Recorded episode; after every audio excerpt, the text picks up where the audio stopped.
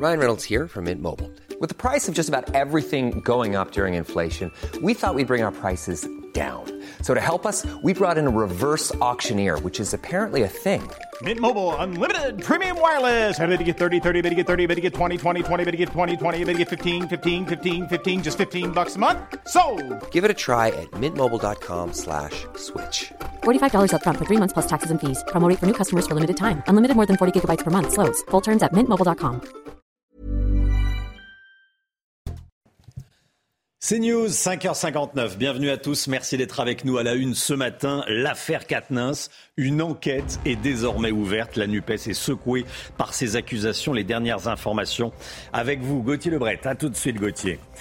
Les trois quarts des Français prêts à jouer le jeu des 19 degrés cet hiver. Et vous, reportage à suivre. Un homme de 22 ans arrêté par la police pour avoir menacé une professeure de lycée. L'agresseur n'a pas supporté que la professeure demande à sa sœur de retirer son voile islamique qu'elle portait lors d'une sortie scolaire. Le récit de Sandra Chambo avec nous sur ce plateau. À, tout de suite, Sandra. La matinale CNews auprès d'une infirmière ce matin, Marie Conan, nous dira pourquoi les infirmières libérales estiment être mal rémunérées. À tout de suite, Marie. Et puis les foires au vin, c'est la période. Comment y faire de bonnes affaires? On verra ça avec un spécialiste, Lomique Guillot, spécialiste économique, évidemment. hein. La gauche radicale, secouée par l'affaire Katnins. Une enquête judiciaire est donc désormais ouverte. Hier soir, c'est une autre affaire qui a été exhumée des accusations touchant Julien Bayou, le numéro 1 d'Europe Écologie Les Verts. Il s'en était déjà défendu il y a quelques mois. Gauthier Lebret avec nous. La NUPES se déchire. hein. Et même la France Insoumise, Romain, sur le cas Adrien euh, Quatennens, Pascal Martin, député de la France Insoumise, a fait un communiqué euh, hier pour eh bien, euh, condamner les réactions au sein de la France Insoumise qu'elle juge insuffisantes et inacceptables. Elle témoigne d'un soutien indéfectible à Adrien Quatennens, écrit-elle. Alors ce qu'elle cible, c'est notamment la réaction de Jean-Luc Mélenchon qui a fait deux tweets en l'espace de trois heures. Un premier où il n'a pas de mots pour la compagne d'Adrien Quatennens. Il dit même qu'il salue la dignité et le courage d'Adrien Quatennens avant eh de faire un deuxième tweet où là, il parle de sa compagne puisque le tollé avait commencé à monter. Alors, euh, Adrien Quatennens, c'est le poulain hein, de Jean-Luc Mélenchon, donc il a du mal à lâcher ses troupes et c'est pas la première fois que ça arrive. C'est arrivé notamment aussi sur le cas Éric Coquerel et ce qui choque, c'est le deux poids, euh, deux mesures puisque Jean-Luc Mélenchon n'a pas du tout les mêmes considérations quand il s'agit d'un opposant politique. Ensuite, la question qui est en train d'être posée, c'est quelle place peut avoir Adrien Quatennens au sein du groupe La France Insoumise à l'Assemblée nationale. Doit-il démissionner? Pour Sandrine Rousseau, il ne peut plus prendre la parole dans l'hémicycle, car sinon, et je vais la citer, les 230 000 femmes victimes de violences vont se dire que ce sont eux les plus forts. Et vous le disiez, Romain, Sandrine Rousseau, hier, sur le plateau de C'est à vous sur France 5, a mis en cause le leader de son mouvement d'Europe Écologie Les Verts, Julien euh, Bayou. Elle dit avoir reçu l'ex-compagne de Julien Bayou à son domicile qui aurait fait une tentative de suicide. Sandrine Rousseau qui a révélé également qu'une enquête journalistique est en cours contre Julien euh, contre Julien Bayou. Et elle ajoute, je la cite, que manifestement, il y a plusieurs femmes qui mettent en cause Julien Bayou. Alors, au sujet de son ex-compagne, il s'était défendu il y a quelques mois, Julien Bayou, en juillet euh, dernier, et il parlait de rancœur accompagnée de menaces. Merci Gauthier pour euh, toutes ces informations. Plus de 7 Français sur 10 sont pour limiter le chauffage à 19 degrés dans leur logement cet hiver. 71% de Français favorables aux 19 degrés précisément, hein, Chana. Oui, c'est ce que révèle le dernier sondage Opinion Way Square pour les échos et radio classiques. 82% sont également pour euh, limiter le chauffage à cette température dans les bâtiments publics. Le détail avec Sandra Chambaud. Limiter le chauffage à 19 degrés dans les bâtiments publics et les entreprises. Plus de 80% des Français y sont favorables, contre 71% pour leur domicile. Les risques de pénurie d'électricité inquiètent 64% des Français et 55% pour le gaz. Face à un hiver qui s'annonce rude, chacun a son astuce pour faire baisser sa facture et éviter les coupures. Je coupe euh, le courant pour économie d'énergie. Hein, je laisse pas mes chargeurs de téléphone branchés. La télé, je la laisse pas en veille, je l'éteins. J'éteins le- les, les pièces où j'ai pas besoin de lumière.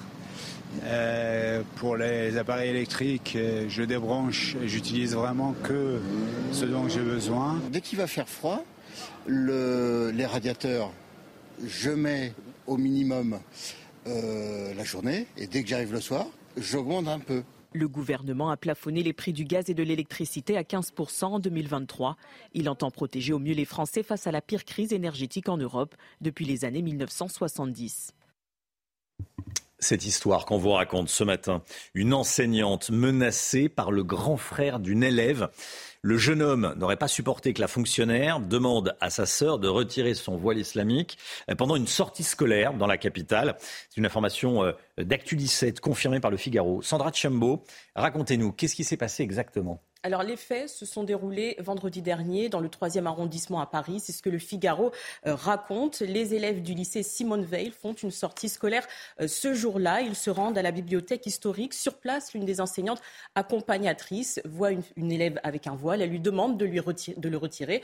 Elle précise que c'est interdit dans le règlement intérieur du lycée et lors des sorties scolaires. Cette élève refuse de retirer son voile. Elle prend son téléphone. Elle appelle son grand frère qui demande à parler à l'enseignante concernée. Il la menace directement. Je cite toujours selon le Figaro, je vais venir te défoncer, tu vas voir ce qu'il va t'arriver, j'arrive. Euh, l'enseignante prévient l'école, euh, prévient la police. La police se rend devant le, lycée où elle interpelle le jeune homme de 22 ans. Il aurait continué euh, ses menaces en déclarant Si quelqu'un touche ou demande à ma sœur d'enlever son voile dans la rue, je le tue. Il a été déféré dimanche, puis placé sous contrôle judiciaire. Il sera prochainement jugé pour outrage et menace à personne chargée d'une mission de service public. Merci beaucoup, Sandra. Voilà ce que l'on pouvait dire sur, euh, sur cette affaire. Les transports en commun, frappés par un manque de personnel, vous l'avez peut-être constaté, la pénurie de conducteurs impacte régulièrement les lignes de transport en commun, notamment en Ile-de-France, dans toutes les régions, mais notamment en Ile-de-France. Oui, le trafic est perturbé, les trains et les bus sont retardés, voire annulés, et vous allez voir, la patience des usagers est mise à rude épreuve. Reportage d'Olivier Gangloff et Yael Benamou. Station d'Enfer Rochereau dans le 14e arrondissement de Paris, les usagers du RER e affichent leur mécontentement. Il y a des trains annulés, il y a des trains retardés, beaucoup de trains retardés surtout. Bah, c'est l'horreur, c'est toujours en panne. J'en ai marre de prendre les transports en commun.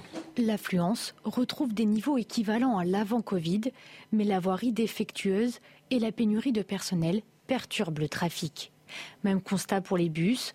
En Ile-de-France, 800 postes de conducteurs sont à pourvoir d'ici la fin de l'année. En début de carrière, un conducteur gagne 2200 euros brut par mois selon la RATP. La rémunération serait un frein à l'emploi. Il y a un problème de salaire, il y a un problème euh, aussi euh, de temps de travail et de d'inadéquation entre ce qu'on demande et euh, ce que représente le pouvoir d'achat de, de ces machinistes. La RATP a une toute autre vision du problème. La concurrence entre les opérateurs pour euh, attirer les meilleurs euh, candidats est plus forte. Certains salariés peuvent, euh, dans cette période de Covid, réfléchir à des choix de vie professionnels et quitter par exemple l'île de France pour rejoindre la province. La RATP annonce par ailleurs abaisser l'âge d'entrée de 21 à 18 ans pour tenter de recruter les jeunes. Le pouvoir d'achat, on en parle évidemment euh, tous les matins. La matinale ce matin, c'est News avec une infirmière libérale. On va rejoindre Marie Conan avec Alice Delage pour euh, les images à Puiseux en France, dans le Val d'Oise. Bonjour Marie. Vous êtes avec euh, Nathalie, infirmière libérale. Nathalie et ses collègues ont l'impression, vous nous dites, qu'on cherche de plus en plus à désengorger les cabinets des médecins de ville et les hôpitaux à leur détriment. Expliquez-nous pourquoi. Eh bien, je vous propose qu'on aille directement le demander à Nathalie. Nathalie qui est en train d'effectuer ses, soins avec un, patient. Bonjour Nathalie. Alors Nathalie, vous faites quoi exactement? Là, je suis en train de faire une prescription pour euh, prescrire du matériel pour mon patient. Euh, cette prescription, euh, elle est rémunérée à hauteur de combien pour une infirmière comme vous, libérale? Zéro centime. C'est compris dans les actes que nous pratiquons chez notre patient. et un médecin, c'est rémunéré? C'est rémunéré, tout à fait. Pourtant, c'est un acte que vous faites euh, régulièrement, ça vous fait perdre du temps dans, la, tournée, c'est du temps hein, quand même. Euh, vous me disiez un peu plus tôt que vous aviez cette impression-là qu'on désengorge de plus en plus les, cabinets médicaux, les hôpitaux à votre détriment. Vous avez un autre exemple, il me semble, avec les, vaccins Les vaccins, oui, tout à fait. Euh, nous sommes rémunérés à 6,30 euros, alors qu'un médecin est rémunéré à environ 9 euros. 60. Et le week-end, si nous avons un vaccin à faire, nous sommes à 14 euros environ et un médecin 28 euros à peu près. Merci beaucoup, Nathalie. On va vous, vous laisser finir euh, les soins. Alors, plus généralement, une infirmière, quand elle vient euh, chez vous, elle est rémunérée à l'acte. Le premier acte est euh, payé à 100%, le second à 50%, et à partir du troisième, c'est gratuit. Donc, vous pouvez rajouter autant d'actes que vous le souhaitez, de soins, de vaccins, d'injections c'est gratuit, enfin, elles ne sont pas rémunérées pour ces actes-là. C'est pourquoi les infirmières aujourd'hui ont l'impression qu'elles représentent un peu la solution de facilité. On leur ajoute des actes du travail, mais le salaire ne suit pas toujours. Marie Conan avec Alice Delage pour les images. Merci beaucoup, Marie, en direct ce matin. Regardez ces images. Une baleine s'est échouée hier sur une plage du Finistère. L'animal a pu être remis à l'eau malgré une, une tentative de, sauvetage. le cétacé a pu finalement partir. Baleine échouée sur une plage du Finistère. Vous voyez des, militants qui, creusent une sorte, un sorte, une sorte de canal jusqu'à la mer et il a finalement pu partir dans la nuit. Voilà, image fournie par l'association, l'ONG Sea Shepherd. Voilà, c'est un rorcal. Le sport, tout de suite. Le sport avec Kylian Mbappé qui fait plier la FFF, la Fédération française de foot, Chana. Oui, la Fédération française de football qui s'engage à réviser la convention sur les droits à l'image dans les plus brefs délais. Le joueur du Paris Saint-Germain avait refusé de participer à une séance photo prévue aujourd'hui avec les Bleus. Kylian Mbappé demande depuis 4 ans une révision de cette convention. Il veut pouvoir choisir les marques auxquelles son image est associée.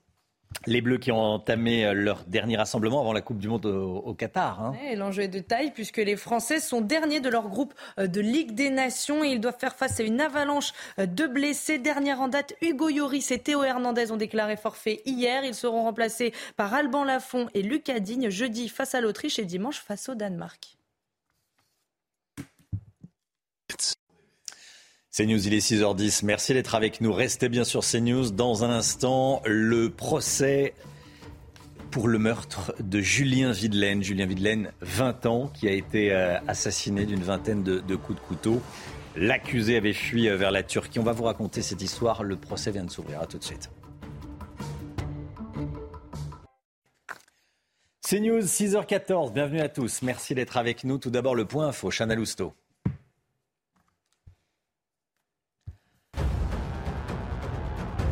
L'affaire Adrien Quatennens, le parquet de Lille a ouvert une enquête judiciaire pour soupçon de violence conjugale. Si l'épouse du député du Nord n'a pas souhaité porter plainte contre son mari, les services de police ont décidé d'alerter le parquet. La France condamne l'arrestation et la mort de Macha Amini. Cette jeune iranienne a été arrêtée il y a une semaine pour port de vêtements inappropriés par la police des mœurs. Cette police est chargée de faire respecter le port du voile islamique et de sanctionner les tenues indécentes dans le pays. Macha Amini est décédée trois jours après son arrestation. Depuis, des manifestations en soutien à cette jeune femme se multiplient. L'ouragan Fiona a ravagé la République dominicaine cette nuit à Punta Cana. Plusieurs routes ont été inondées. Des poteaux électriques sont tombés, coupant l'alimentation de la station balnéaire. Depuis hier matin, près de 800 personnes ont dû quitter leur domicile. C'est une affaire qui avait énormément choqué et attristé. En 2014, un jeune homme, un jeune homme de 20 ans, Julien Videlaine, avait été tué par le père de sa petite amie franco-turc d'origine kurde. L'homme ne supportait pas la liaison de sa fille avec un Français. Il lui avait infligé 18 coups de couteau. Son procès s'ouvre aujourd'hui. Toutes les informations de Noémie Schulz. Qu'est-ce qui a poussé un père de famille franco-kurde à massacrer un jeune homme de 20 ans un soir de juillet 2014 Pour la famille de la victime, Julien Videlaine a été tué parce qu'il avait une relation amoureuse depuis deux ans avec la fille de l'accusé. Il s'agit donc d'un crime d'honneur. C'est d'ailleurs ce qu'avait expliqué dans un premier temps aux enquêteurs la seule témoin de la scène, Nuzan, la fille de Mouhitine Ulug et la petite amie de, de Julien. Son père, avait-elle d'ailleurs précisé, avait menacé de la tuer elle, si elle continuait à, fréquenter le jeune homme. Cette version, elle a toujours été contestée par Muhittin Ulug. Il avait pris la fuite euh, dans la foulée des faits. Il avait réussi à échapper à la justice française pendant plus de quatre ans. Il s'était euh, retranché euh, en Turquie. Il a finalement été extradé en octobre 2019 après des années de combat judiciaire des parents de Julien Videlaine. Il a reconnu avoir tué le jeune homme, mais il explique qu'il ne savait pas de qui il s'agissait. Il pensait que c'était un intrus qui tentait de violer sa fille, une version peu crédible que Nuzan semble pourtant avoir euh, adopté ces derniers mois, sans doute euh, euh, poussé sous la pression en tout cas de sa famille. C'est donc l'enjeu de ce procès qui s'ouvre aujourd'hui, faire la lumière sur le déroulé des faits et sur les raisons du terrible passage à l'acte de Muitin Ulug qui encourt jusqu'à 20 ans de prison. Voilà, et à 7h moins le quart, on sera en direct avec l'avocate de la famille Videlaine, la famille de, de la, de, la victime. Le procès du drame de Millas, six collégiens avaient trouvé la mort. La conductrice du bus scolaire a maintenu sa version hier. La barrière du passage à niveau était bel et bien levée, selon elle.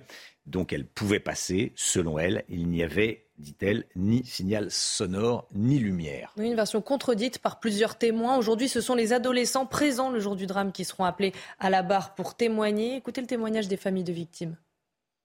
La SNCF s'est déchargée de toute, euh, justement, de toute charge, donc euh, automatiquement, ben, il reste qui? Il reste que la chauffeuse. Maintenant, si elle est fautive, ben, il faut qu'elle euh, paye, et si elle n'est pas fautive, ben, il faut qu'on aille plus loin, certainement. Il ne faut pas que ça s'arrête là. Voilà, tout simplement. Il faut savoir si cette barrière était vraiment ouverte ou vraiment fermée. Voilà, c'est ce qu'on veut savoir. J'espère qu'elle va prendre et qu'en tout cas, on va lui retirer le permis de conduire parce que pour moi, c'est incapable. Ça, c'est une chose. Voilà. Mais à côté de ça, on doit prendre de la dimension. Voilà. Et on doit regarder ce qui n'a pas fonctionné. La prise des médicaments, c'est pareil. Là, effectivement, sur notre procès, c'est pas pris en compte. C'est malheureux. Pourquoi le médecin n'est pas là? Après les particuliers, les entreprises sont les premières touchées par l'explosion des, prix du gaz. Ce matin, on vous emmène dans l'entreprise de verrerie Arc, c'est dans le Pas-de-Calais. Oui, la facture d'énergie met l'entreprise en danger. Vous allez voir, la société pense même à revenir au fioul qu'elle n'avait pas utilisé depuis 10 ans. Maxime Lavandier. Dans l'usine Arc, les fours chauffent à 1500 degrés pour remodeler les verres en carafe ou en ballon. Un processus envoûtant mais qui reste cependant très gourmand en énergie. 1,3 million de mégawatts sont consommés par an, dont près de 80% de gaz. Et l'inflation des prix de l'énergie n'arrange pas la santé de l'entreprise, qui voit sa facture d'électricité grimper en flèche. On est aujourd'hui à 200 euros le mégawattheure, alors qu'en 2021, nous achetions ce mégawattheure aux alentours de 13 euros. Une baisse de l'activité qui impacte directement ses salariés. Aujourd'hui, on va geler les embauches. On va avoir, euh, c'est à peu près 250 départs en retraite en 2023. On va avoir un certain nombre de personnes qui vont probablement euh, démissionner. Pour maintenir une activité partielle, le verrier Arc est même prêt à revenir 10 ans en arrière et songe à utiliser du fioul domestique. Il est actuellement à un tiers du prix du gaz, un basculement temporaire mais qui aura un impact sur le bilan carbone du site industriel. C'est News, il est 6h19. Restez bien avec nous dans un instant avec l'homme. On va parler des foires au vin. Est-ce qu'il y a de vraies bonnes affaires à faire dans les foires au vin, dans les euh, supermarchés essentiellement? On en parle avec l'homme dans un instant. A tout de suite. Bon réveil à tous. Rendez-vous avec Pascal Pro dans l'heure des pros, du lundi au vendredi de 9h à 10h30. L'économie avec vous, Lomique Guillon, on va parler des foires au vin tous les ans, en septembre et en octobre. C'est le moment, toutes les enseignes de la grande distribution proposent leur traditionnelle foire au vin. Dites-nous, Lomique Guillon, les amateurs de grands crus peuvent-ils vraiment y faire de bonnes affaires? Alors disons-le tout de suite Romain, les amateurs de grands crus, non, il n'y a pas d'affaire au sens euh, économique à faire. Le seul intérêt des foires au vin pour celui qui cherche un grand cru dans un bon millésime, eh bien c'est de pouvoir le trouver euh, en allant faire ses courses sans aller euh, jusque chez le caviste mais, caviste, mais ces bouteilles qui sont rares et chères, les prix ne sont pratiquement jamais bradés. Ces grands crus sont d'ailleurs surtout présents dans ces foires pour l'image, hein, car en réalité le prix moyen d'une bouteille vendue pendant les, pendant les foires au vin est de 8 à 10 euros. C'est tout de même plus que le reste de l'année où en grande surface, le prix moyen d'une bouteille tourne plutôt autour de 4 euros. À l'origine, ces foires ont été euh, créées pour écouler les stocks de petits millésimes de Bordeaux qui n'arrivaient pas à se vendre et puis faire de la place dans les chais euh, au moment euh, des, vendanges. Mais depuis, les foires ont été élargies à toutes les régions viticoles et à toutes les gammes de prix, même si c'est plutôt donc dans le, tout venant, l'entrée et le milieu de gamme qu'on peut trouver de bonnes affaires ou des, prix intéressants. Parce que ce qui est intéressant pendant les foires au vin, c'est que les, les, grandes enseignes en profitent pour faire venir plus de consommateurs dans leurs rayons, notamment euh, des hommes, et pour cela, eh euh, ces grandes enseignes n'hésitent pas à, faire de petites marges sur ces, ces, bouteilles, quitte à les vendre pratiquement à prix coûtant. On peut donc trouver des petits vins dans des millésimes récents à des prix euh, très corrects. Les grandes surfaces, c'est une opération importante pour elles. Hein. Elles réalisent 11% de leur chiffre d'affaires du rayon vin pendant euh, cette euh, période, il s'écoule en général 450 millions d'euros de vin entre septembre et octobre. Du vin à consommer, on le rappelle, avec modération, mais à acheter sans compter. Allez, le temps tout de suite, Alexandra Blanc. La météo avec vous, Alexandra Blanc. La France est coupée en deux ce matin. Hein. Euh, nuages dans le nord et du soleil, beaucoup de soleil dans le sud. Oui, comme dans les Pyrénées-Atlantiques où le ciel va rester dégagé aujourd'hui, d'excellentes conditions, un petit peu à l'image d'hier où le ciel était euh, parfaitement dégagé en allant vers le sud-ouest ou encore autour du golfe du Lion. En revanche, sur les régions du nord, et eh bien toujours un temps un petit peu plus mitigé avec le maintien de quelques nuages. D'ailleurs, dès ce matin, on retrouve un temps assez brumeux, assez nuageux près des côtes de la Manche ou encore en remontant euh, sur les régions du nord. Plus vous irez vers le sud, en revanche, quand je vous parle de sud, je vous parle de Dijon ou encore de Rennes où là, vous avez déjà un peu plus de soleil. Ce sera le cas également à Nantes ou encore à La Rochelle avec un ciel parfaitement dégagé. Toujours un petit peu de vent en Méditerranée et puis un temps légèrement laiteux, légèrement voilé du côté de la Corse avec d'ailleurs cet après-midi un temps partiellement nuageux sur la façade orientale de la Corse, quelques petits nuages et sur les régions du nord petit à petit les nuages vont se morceler et donc conséquence on aura ce qu'on appelle une alternance de nuages, d'éclaircies et de quelques averses, maintien du vent en Méditerranée mais ciel parfaitement dégagé. C'est vraiment une très très belle journée de mardi qui vous attend. Côté température, ciel dégagé, flux de nord, conséquence, températures qui vont chuter un peu plus de fraîcheur ce matin. 4 degrés en moyenne pour Limoges ou encore 6 degrés à Dijon, 5 degrés entre la Champagne et Nancy. Donc température un peu fraîche pour la saison. Et puis dans l'après-midi, regardez, les températures restent toujours un petit peu en dessous des normales, notamment euh, sur les régions du nord avec 18 degrés à Paris, 18 degrés également pour la région lilloise, 19 degrés en Bourgogne ou encore 27 degrés euh, pour Toulouse. Vous aurez tout de même 29 degrés à Perpignan. La suite du programme, d'excellentes conditions mercredi et jeudi. Puis à partir de vendredi, on va assister à un changement de temps. Épisode méditerranéen prévu ce week-end en Méditerranée. De fortes pluies à prévoir. Côté température, vous le voyez, ça va légèrement remonter à partir de jeudi. Très belle journée de jeudi d'ailleurs, au nord comme au sud. Bienvenue à tous, merci d'être avec nous. Le journal de 6h30 avec à la une ce matin le ras-le-bol des agriculteurs victimes de cambrioleurs qui sont parfois organisés en réseau. On est allé en Mayenne chez un exploitant qui s'est fait cambrioler, écoutez bien, six fois en 15 jours. Le procès Ulug du nom de ce franco-turc accusé du meurtre d'un jeune de 20 ans.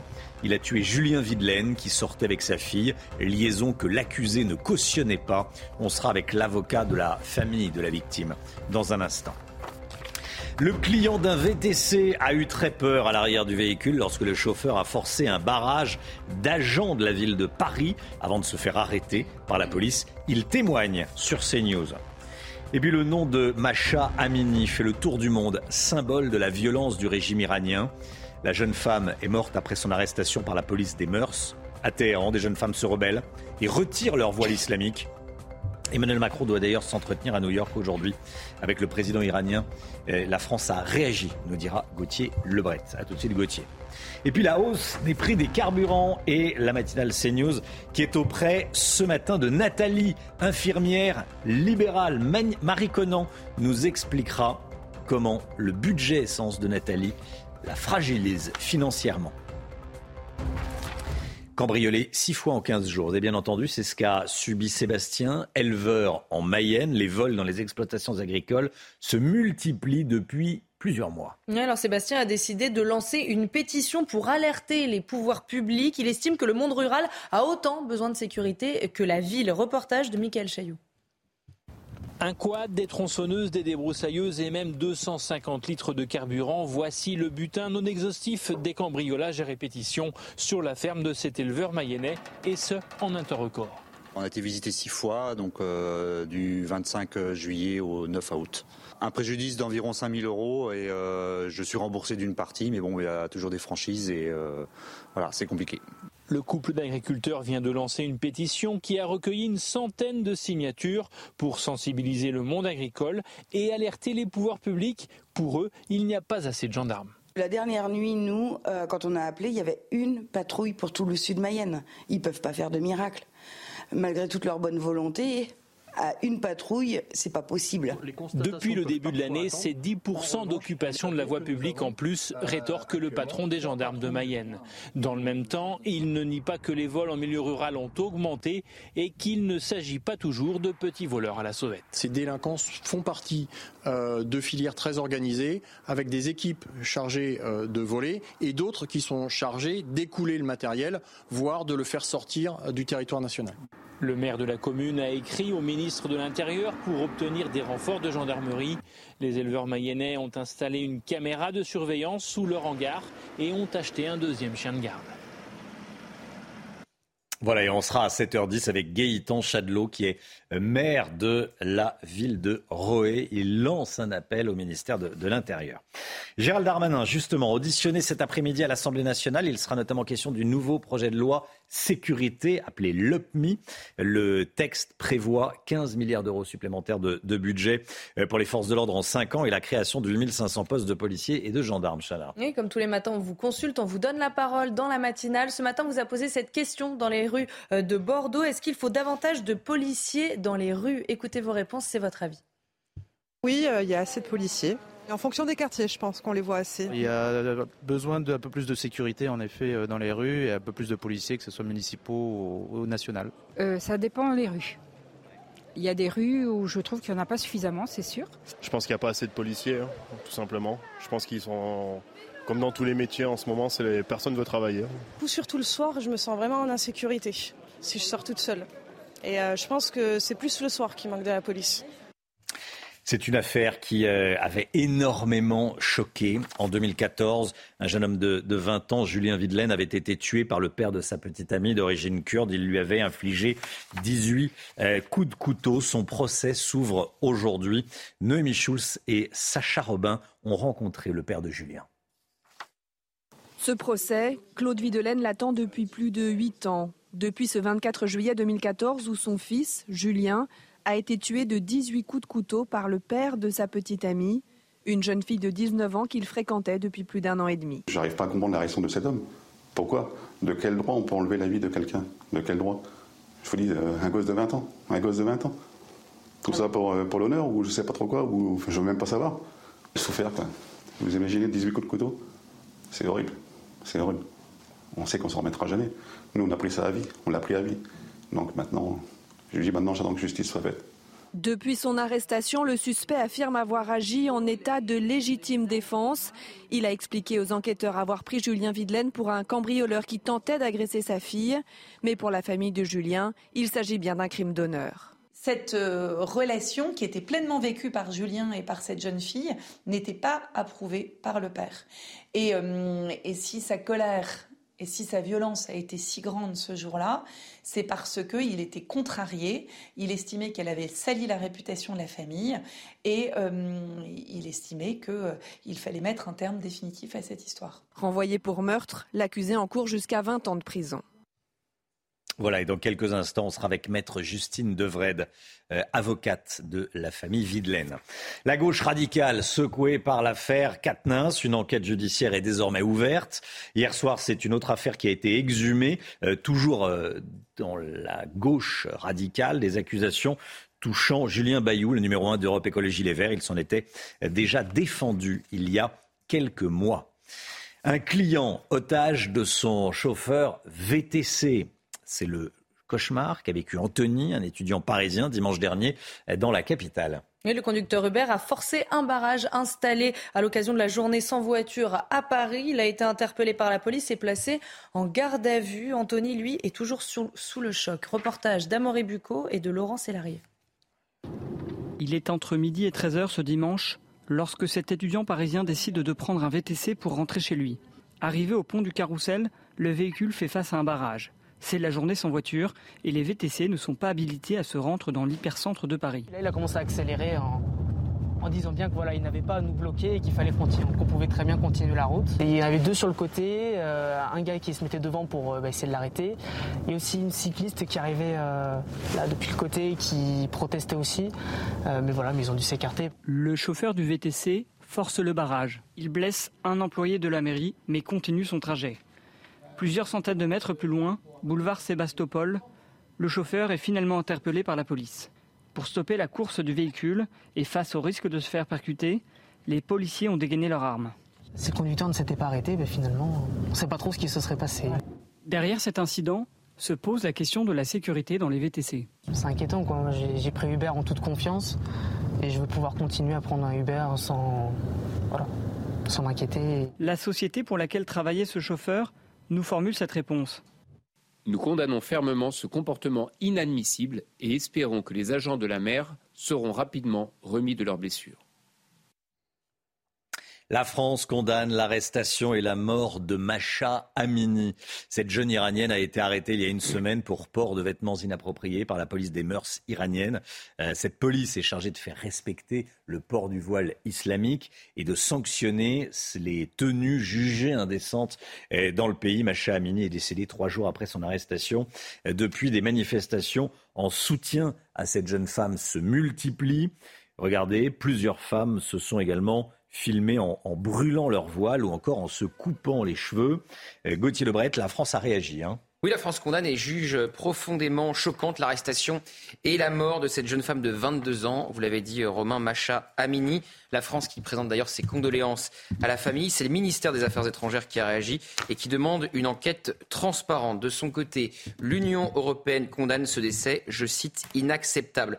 Alors depuis la mort de cette jeune femme, vous l'avez dit Romain, plusieurs manifestations ont éclaté hein, dans le pays. Dans la ville natale de Macha Amini, euh, une manifestation a éclaté avec 500 personnes selon les médias locaux sur place. Plusieurs personnes ont été euh, arrêtées. Dans d'autres manifestations, la police a même ouvert le feu. On dénombre 36 blessés euh, pour le moment. Et vous l'avez dit, Romain, des, des femmes avec un courage incroyable ont enlevé leur voile et crié mort au dictateur. Ça, c'était lors des funérailles de Macha Amini. D'autres se sont coupés les cheveux, se filmant sur les réseaux sociaux ou ont même brûlé euh, leur voile. À Téhéran, des étudiants ont lancé des mouvements de protestation dans, plusieurs universités. Il faut dire que de nombreux manifestants sont persuadés que Macha Amini a été torturée puisqu'elle est tombée dans le coma et décédée trois jours après son arrestation par la police euh, des mœurs car son voile, son voile était mal mis. Le chef de la police de Téhéran nie toute responsabilité et essaye de remettre la faute sur l'état de santé de Macha Amini, sauf que son père assure que sa fille était en parfaite santé, justement.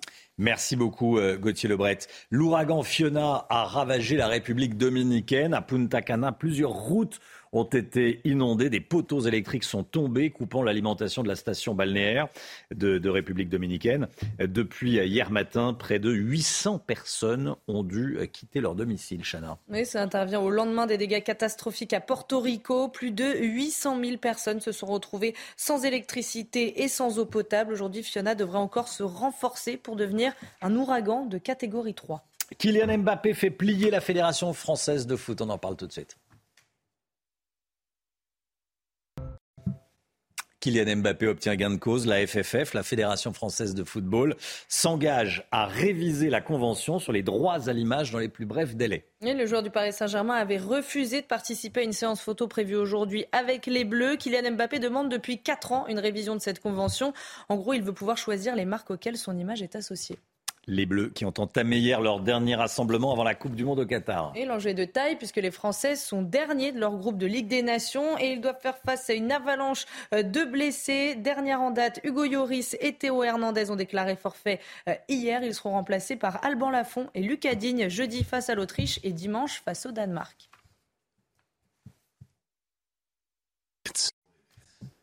C'est News, 6h40, bienvenue à tous. Merci d'être avec nous. Dans un instant, on va retrouver Marie Conan, la matinale CNews ce matin, auprès d'une infirmière libérale. A tout de suite.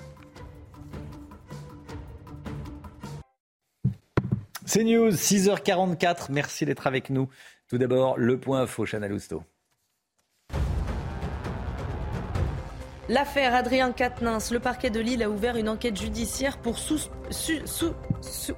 de violence conjugale. Si l'épouse du député du Nord n'a pas souhaité porter plainte contre son mari, les services de police ont décidé d'alerter le parquet.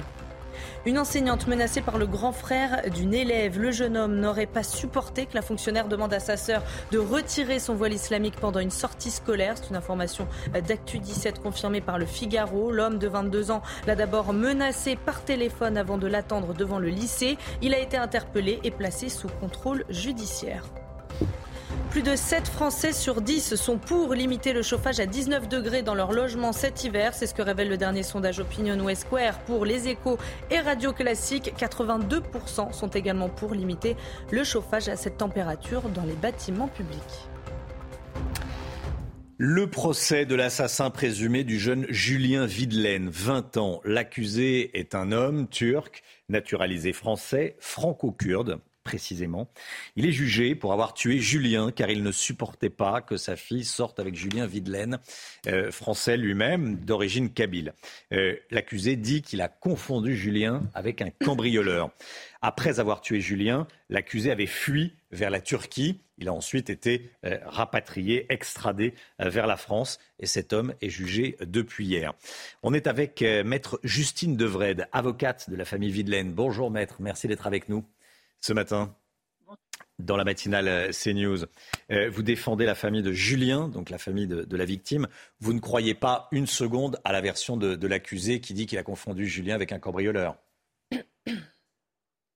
Non, je ne crois pas une seule seconde, parce qu'on avait des, déclarations très claires et très circonstanciées euh, de la seule témoin de la scène de crime qui était euh, la fille de l'accusé, qui était la petite amie euh, de, euh, de, Julien, qui est malheureusement aujourd'hui décédé.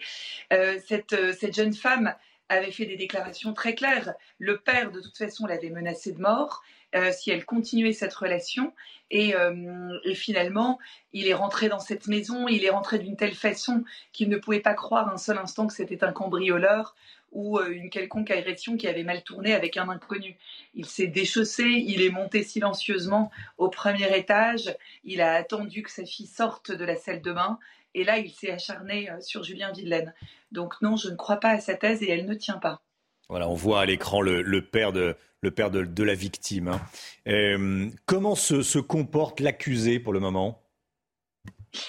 Pour l'instant, euh, vous savez, euh, dans ce genre de procès euh, prévu sur quatre jours, on prend le temps. on a la chance, dans ces cas-là, à la cour d'assises, de prendre le temps de juger. Donc, on a consacré la, la première partie de la journée à découvrir sa personnalité.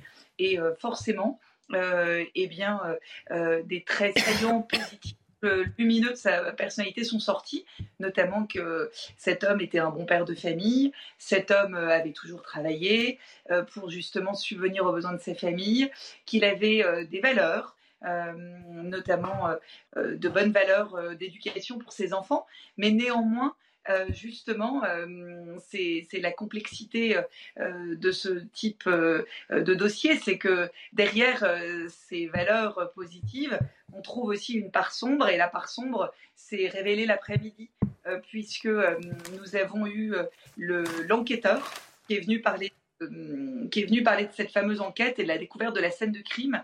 Et, et cet enquêteur, qui est une personne aguerrie, une personne expérimentée, qui a souvent découvert des scènes de meurtre, des scènes sanglantes, euh, nous a fait part avec effroi euh, d'une scène hors norme. Il nous a dit cette phrase incroyable, il nous a dit, je ne pensais pas que le corps humain pouvait, comporter, euh, pouvait contenir autant de sang, puisque la salle de bain était entièrement maculée de sang. Il a été euh, particulièrement choqué par cette scène de crime.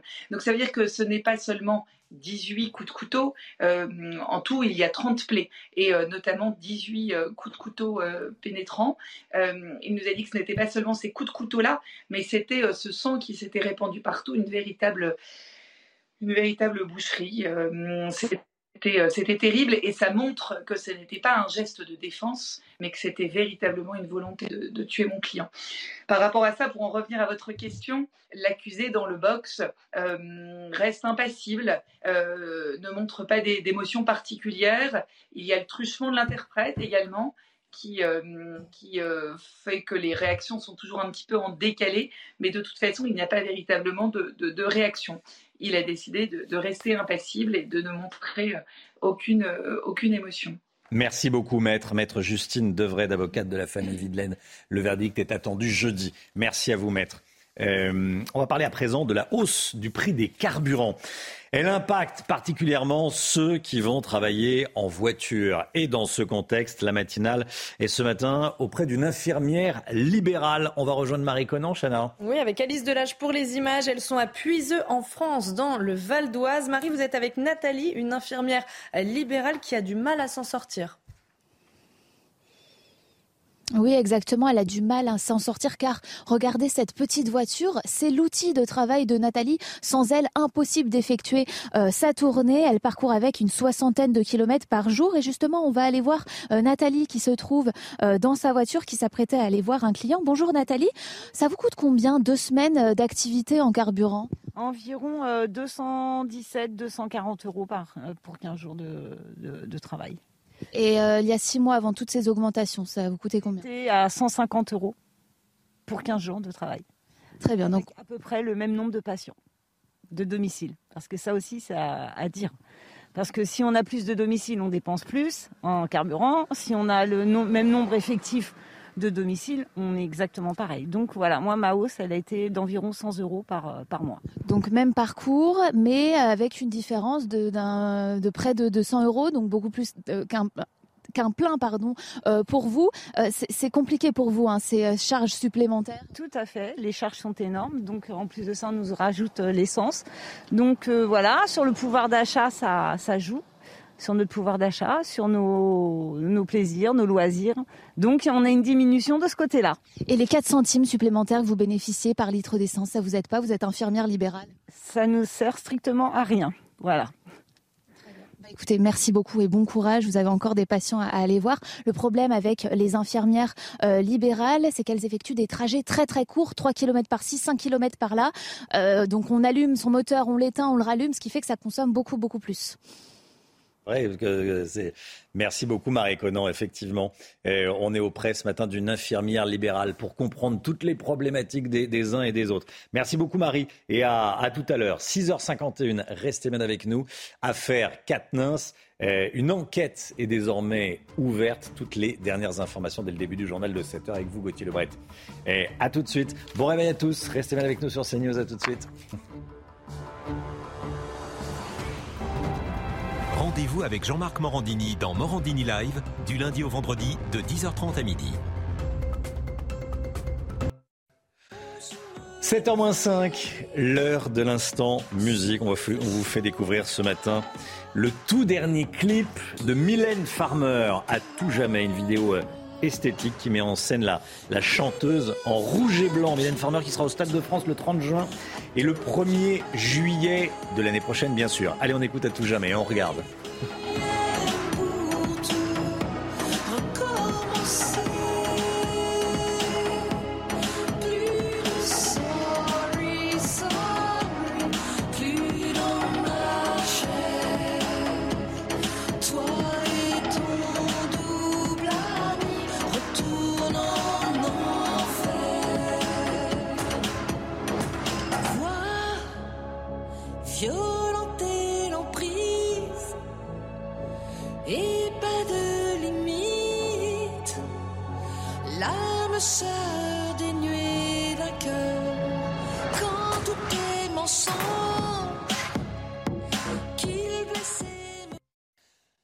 Le temps, Alexandra Blanc. Alexandra, vous nous emmenez dans le Vaucluse où il va faire très beau aujourd'hui. C'est un champ de lavande derrière vous. Oui, exactement. champ de lavande du côté euh, du Vaucluse avec des conditions météo agréables un petit peu à l'image d'hier. Il y avait un petit peu de vent. On va conserver euh, du vent, notamment entre le Vaucluse, les Bouches-du-Rhône ou encore en allant euh, vers le Var. Et puis direction à présent le Mexique avec ce séisme de 7,6 sur l'échelle de Richter et donc des conditions météo particulièrement agitées. On va le voir dans quelques secondes. Regardez ce fort séisme qui a donc frappé le Mexique 37 ans jour pour jour après ce séisme qui avait fait 10 000 morts le 19 septembre 1985. Alors au programme aujourd'hui un temps agréable en France. On a seulement quelques nuages sur les régions du nord avec localement un petit peu de brouillard. Vous le voyez entre le Val de Saône ou encore en allant euh, vers la pointe bretonne. Partout ailleurs déjà du plein soleil hein, grâce à cet anticyclone situé euh, sur les îles britanniques. Et donc conséquence temps très calme aujourd'hui. Dans l'après-midi petit à petit les nuages se morcellent avec le retour à un temps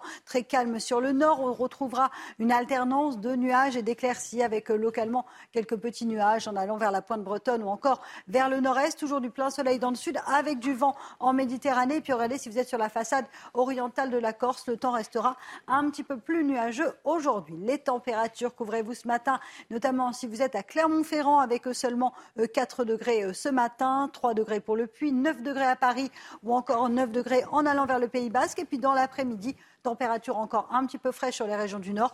On est clairement en dessous des normales de saison. On est passé de l'été à un temps beaucoup plus automnal en termes de température. 18 à Paris, 17 degrés à Rouen, 21 degrés en moyenne pour Lyon. On est clairement en dessous des normales de saison. Tandis que la chaleur se maintient autour du golfe du Lyon, 26 à 29 degrés entre Montpellier et Perpignan. Suite du programme, remontée des températures à partir de jeudi, temps très calme mercredi et jeudi, avant un changement de décor, mise en place d'un flux de sud. Et donc, attention, on va surveiller un probable épisode méditerranéen autour du golfe du Lion entre vendredi, samedi, mais également dimanche où de fortes pluies sont attendues. CNews, 6h59. Merci d'être avec nous et d'avoir choisi CNews pour démarrer votre journée à la une ce matin. L'affaire Katnins, Adrien Katnins, une enquête est désormais ouverte. La NUPES est secouée par ces accusations. Les dernières informations avec Gauthier Lebret. Un homme de 22 ans arrêté par la police pour avoir menacé une professeure de lycée. L'agresseur n'a pas supporté que la professeure demande à sa sœur de retirer son voile islamique qu'elle portait lors d'une sortie scolaire. Sandra Chambo va nous expliquer ce qui s'est passé. A tout de suite, Sandra. Le ras-le-bol des agriculteurs victimes de cambrioleurs qui sont euh, parfois organisés en réseau. On est allé en Mayenne chez un exploitant qui s'est fait cambrioler six fois en 15 jours. Et puis on sera avec Gaëtan Chadelot, maire sans étiquette de la Roé. Les foires, les foires au vin, c'est la période. Comment y faire de bonnes affaires? On verra ça avec le Guillot. Euh, l'écho, évidemment, comme tous les matins. Tout de suite, le. Ce chiffre impressionnant, 30% des voitures qui circulent en ce moment dans la capitale recherchent une place de stationnement. Pierre Chasseret va nous présenter quelques applications mobiles qui peuvent changer la vie des automobilistes dans les grandes villes. La gauche radicale secouée par l'affaire Katnins, une enquête judiciaire est désormais ouverte. Hier soir, c'est une autre affaire qui a été exhumée, des accusations touchant Julien Bayou, le numéro 1 d'Europe Écologie Les Verts. Il s'en était déjà défendu il y a quelques mois. Gauthier Lebret, le moins qu'on puisse dire, c'est que la NUPES se déchire. Absolument, Romain, et même la France Insoumise sur le cas Adrien Quatennens. Hier, Pascal Martin, député de la France Insoumise, a fait un communiqué jugeant les réactions insuffisantes et inacceptables de certains de ses collègues insoumis, dont Jean-Luc Mélenchon, qui a fait euh, un premier tweet où il n'avait pas de mots pour la compagne qui a donc été giflée d'Adrien Quatennens. Ensuite, vu le tollé, il a fait un second tweet où là, il a, il a cité la compagne d'Adrien Quatennens. Clémentine Autain, elle a déclaré dans les colonnes du Parisien, elle n'est pas la seule, Pascal Martin, à avoir ressenti une forme de déception, voire de colère. Alors euh, Adrien Quatennens, c'était le poulain de Jean-Luc Mélenchon, on parlait de lui pour lui succéder, donc il a beaucoup de mal à le lâcher et c'est pas la première fois. Et Jean-Luc Mélenchon, il n'a pas du tout les mêmes considérations quand il s'agit d'un adversaire politique. C'est ces deux poids, c'est ce deux poids de mesure euh, qui choque notamment. Ensuite, la question, c'est quelle place peut avoir Adrien Quatennens dans les mois à venir, dans les semaines à venir, au sein du groupe LFI à l'Assemblée euh, nationale? Il est devenu évidemment complètement inaudible. Doit-il démissionner? Pour Sandrine Rousseau Il ne peut plus s'exprimer dans l'hémicycle. Je vais la citer. Sinon, les 230 000 femmes victimes de violences vont se dire que ce sont eux euh, les plus forts. Et puis vous le disiez, Romain, Sandrine Rousseau, hier sur le plateau de C'est à vous, sur France 5, a mis en cause le leader de son propre mouvement Europe Écologie Les Verts, euh, Julien Bayou. Elle dit avoir reçu son ex-compagne qui aurait fait une tentative de suicide. Sandrine Rousseau qui a révélé également qu'une enquête journalistique est en cours contre Julien Bayou. Et elle ajoute, je la cite, que manifestement, il y a plusieurs femmes qui mettent en cause Julien Bayou. Il s'était défendu, Julien Bayou, il y a quelques semaines sur le cas de son ex-compagne. Merci beaucoup euh, Gauthier Lebret. Plus de 7 Français sur 10 sont favorables à la limitation de la température du chauffage à 19 degrés dans les logements cet hiver. 71% précisément. C'est ce que révèle un sondage Opinionway pour euh, les échos et radios classiques. Et 82% sont également pour que le chauffage soit limité à cette température dans les bâtiments euh, publics. Le détail avec Sandra Chambaud. Limiter le chauffage à 19 degrés dans les bâtiments publics et les entreprises. Plus de 80% des Français y sont favorables, contre 71% pour leur domicile. 64% des sondés sont inquiets face aux pénuries d'électricité, contre 55% pour le gaz. Face à un hiver qui s'annonce rude, chacun a son astuce pour faire baisser sa facture et éviter les coupures. Je coupe euh, le courant pour économie d'énergie. Hein, je laisse pas mes chargeurs de téléphone branchés. La télé, je la laisse pas en veille, je l'éteins. J'éteins les, pièces où j'ai pas besoin de lumière. Euh, pour les appareils électriques, euh, je débranche et j'utilise vraiment que ce dont j'ai besoin. Dès qu'il va faire froid, les radiateurs, je mets au minimum euh, la journée et dès que j'arrive le soir, j'augmente un peu. Le gouvernement a plafonné les prix du gaz et de l'électricité à 15% en 2023. Il entend protéger au mieux les Français face à la pire crise énergétique en Europe depuis les années 1970. Une enseignante menacée par le grand frère d'une élève. Le jeune homme n'aurait pas supporté que cette enseignante demande à sa sœur de retirer son voile islamique pendant une sortie scolaire en plein Paris. C'est une information d'Actu 17 confirmée par le Figaro. Sandra Chumbo, racontez-nous, qu'est-ce qui s'est passé?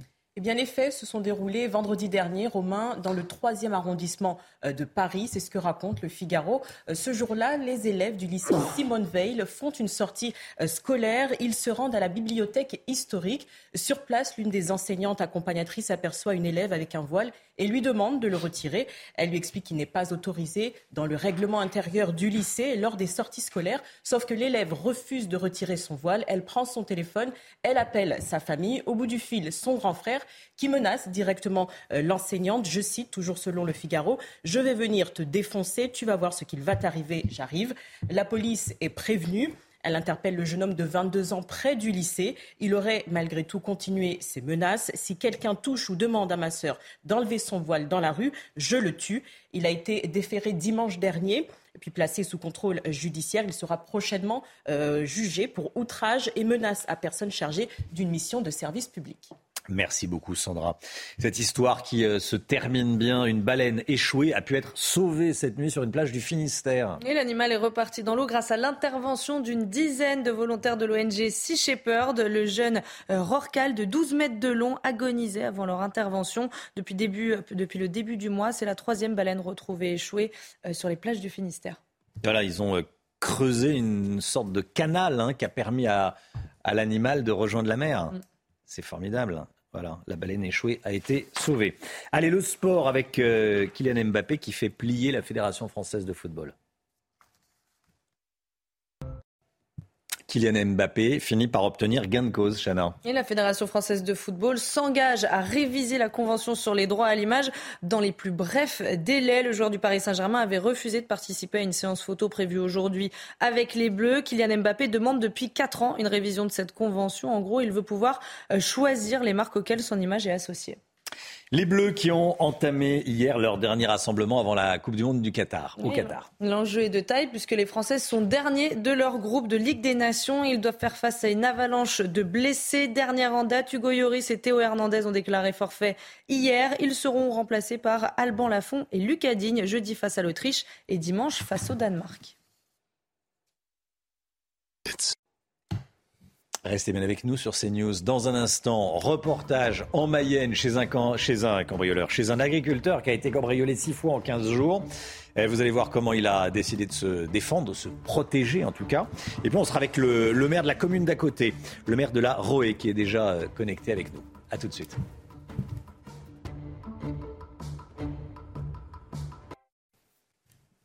C'est News, il est 7h10. Merci d'être avec nous. Cambriolé six fois en 15 jours. Et bien entendu, c'est ce qu'a subi Sébastien, éleveur en Mayenne. Les vols dans les exploitations agricoles se multiplient ces derniers, ces derniers mois. On sera dans quelques instants, juste après le, reportage avec euh, le maire de la Roé, euh, commune qui se situe juste à côté du lieu de reportage. On regarde Sébastien qui a donc décidé de lancer une pétition pour alerter les pouvoirs publics. Il estime que le monde rural euh, est oublié. Hein et que le monde rural a autant besoin de sécurité que le monde urbain. Reportage CNews de Michael Chailloux. Regardez. Un quad, des tronçonneuses, des débroussailleuses et même 250 litres de carburant. Voici le butin non exhaustif des cambriolages et répétitions sur la ferme de cet éleveur mayennais, et ce, en un temps record.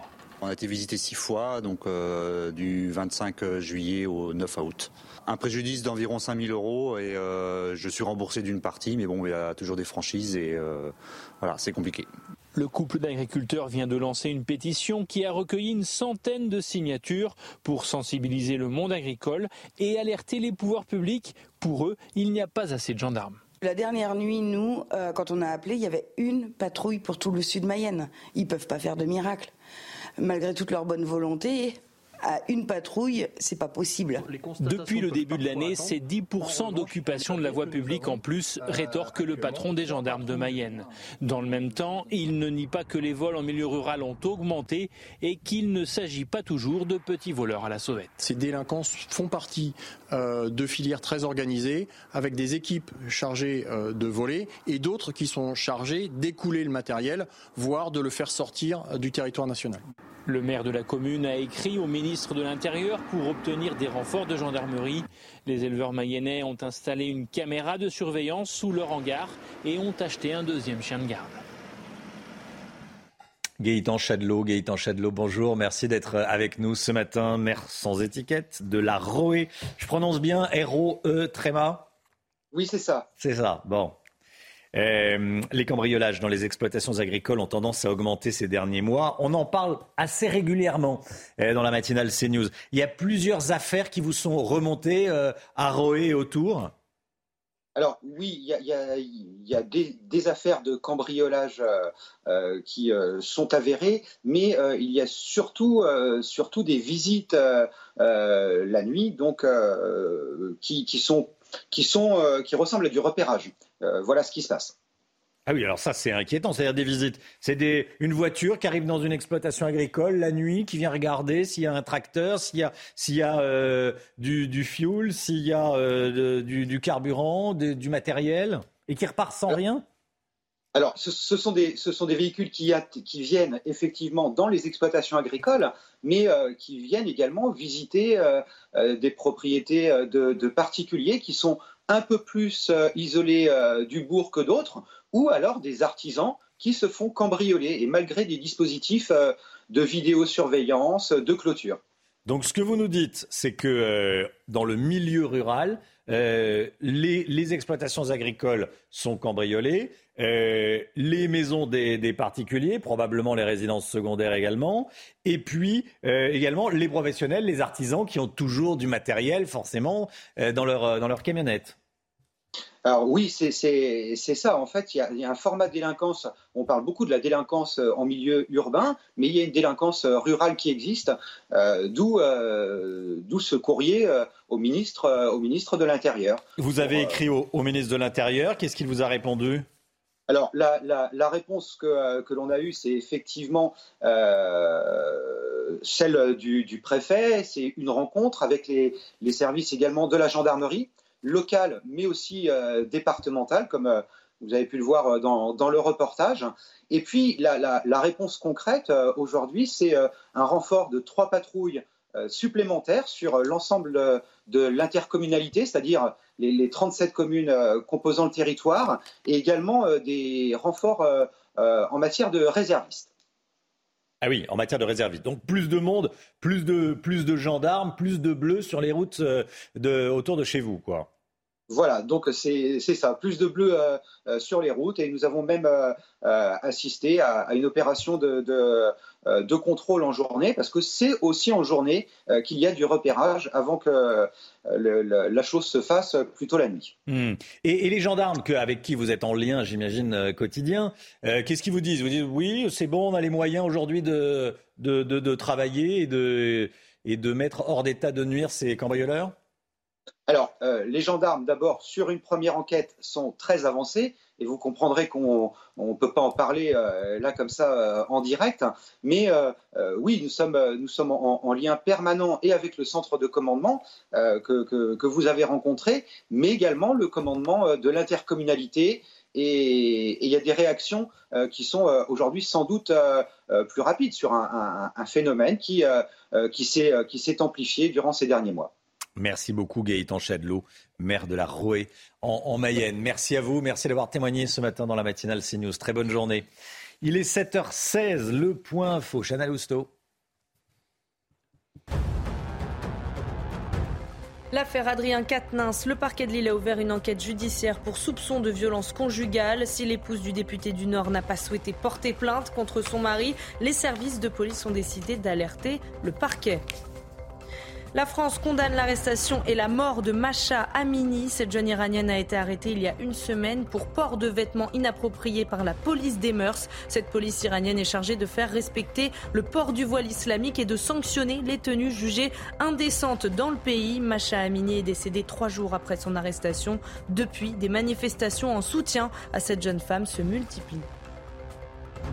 L'ouragan Fiona a ravagé la République dominicaine cette nuit. À Punta Cana, plusieurs routes ont été inondées. Des poteaux électriques sont tombés, coupant l'alimentation de toute la station balnéaire. Depuis hier matin, près de 800 personnes ont dû quitter leur domicile. Le procès du drame de, de Mias, un car scolaire qui euh, traverse une ligne SNCF. Six collégiens avaient trouvé la mort. La conductrice du bus a maintenu sa version hier au procès qui vient de commencer la barrière du, du passage à niveau euh, était bel et bien levée selon la conductrice. Il n'y avait ni signal sonore ni lumière selon la conductrice, une version, Chana, contredite par plusieurs témoins. Hein. Oui, aujourd'hui, ce sont les adolescents présents le jour du drame qui seront appelés à la barre pour témoigner. En attendant, écoutez le témoignage des familles de victimes. La SNCF s'est déchargée de toute, euh, justement, de, toute charge, donc euh, automatiquement, ben, il ce qui, il ce que la chauffeuse. Maintenant, si elle est fautive, ben, il faut qu'elle euh, paye, et si elle n'est pas fautive, ben, il faut qu'on aille plus loin, certainement. Il ne faut pas que ça s'arrête là. Voilà, tout simplement. Il faut savoir si cette barrière était vraiment ouverte ou vraiment fermée. Voilà, c'est ce qu'on veut savoir. J'espère qu'elle va prendre et qu'en tout cas, on va lui retirer le permis de conduire parce que pour moi, c'est incapable. Ça, c'est une chose. Mais à côté de ça, on doit prendre de la dimension. Et on doit regarder ce qui n'a pas fonctionné. La prise des médicaments, c'est pareil. Là, effectivement, sur notre procès, c'est pas pris en compte. C'est malheureux. Pourquoi le médecin n'est pas là C'est News, 7h18. Tout de suite, euh, l'économie. On va parler des, des foires au vin avec le Guillot. Tous les ans, en septembre et en octobre, toutes les enseignes de la grande distribution proposent leur traditionnelle foire au vin. On reçoit des prospectus, il y a des pubs un peu partout. Bon, dites-nous, le Guillot, les amateurs de grands crus peuvent-ils vraiment y faire de bonnes affaires? Alors disons-le tout de suite, Romain, pour les amateurs de grands crus, non, il n'y a pas réellement d'affaires à faire. Le seul intérêt des foires au pour celui qui cherche un grand cru dans un bon millésime, c'est la possibilité de le trouver facilement en allant faire ses courses au supermarché plutôt que de le chercher chez un caviste. Mais pour ces bouteilles qui sont rares et chères, les prix ne sont pratiquement jamais bradé. Ces grands crus sont d'ailleurs surtout présentés dans les catalogues pour l'image, hein, car en réalité, le prix moyen d'une bouteille vendue pendant les foires au vin tourne autour de 8 à 10 euros. C'est plus tout de même que le reste de l'année où en grande surface, le prix d'une bouteille euh, est plutôt autour de, 4 euros, le prix moyen. À l'origine, ces foires ont été créées pour permettre de déstocker, hein, écouler les stocks des petits millésimes de Bordeaux qui n'avaient pas trouvé euh, preneur, preneur et faire de la place dans les chais au moment euh, des, des vendanges. Mais depuis, les foires ont été élargies à toutes les régions viticoles et à toutes les gammes de prix, même si c'est plutôt dans le, tout venant, hein, l'entrée, le milieu de gamme, qu'on peut trouver des vins agréables euh, par le jeu des, promotions euh, qui sont du coup euh, peu chères. En réalité, donc, ce qui est intéressant, hein, c'est que pour beaucoup d'enseignes, ces foires sont l'occasion de faire venir des consommateurs différents et nouveaux, des hommes notamment dans, les grandes surfaces. Et pour ça, les supermarchés n'hésitent pas à limiter leur marge sur les vins, voire à vendre à prix coûtant. On peut donc trouver des, des petits vins tout à fait à des prix tout à fait compétitifs. Les grandes surfaces réalisent d'ailleurs 11% de leur chiffre d'affaires sur le rayon vin pendant la période des, foires au vin. C'est loin d'être négligeable. Hein. Ça représente 450 millions d'euros à consommer avec modération, évidemment, mais à acheter sans compter. Donc. Je sais pas où est-ce que vous allez faire vos courses, Lomic, mais euh... alors je parle des, grandes surfaces. Hein. Après, il y a les cavistes sur Internet où là, on peut effectivement parfois trouver des, promotions. Mais en l'occurrence, c'est en, grande surface. Mais bon, vous me donnerez vos adresses. je, donnerai les adresses, voilà. Puis, euh, puis vous, c'est général, c'est sur toute la France. Voilà, c'est c'est pas un exemple. Allez, euh, vin et conduite, euh, ça fait mauvais ménage, donc euh, voilà. Ça mais reste on va des parler. Bouchons. Pardon? Ça reste des bouchons. Ça reste des bouchons, mais oui.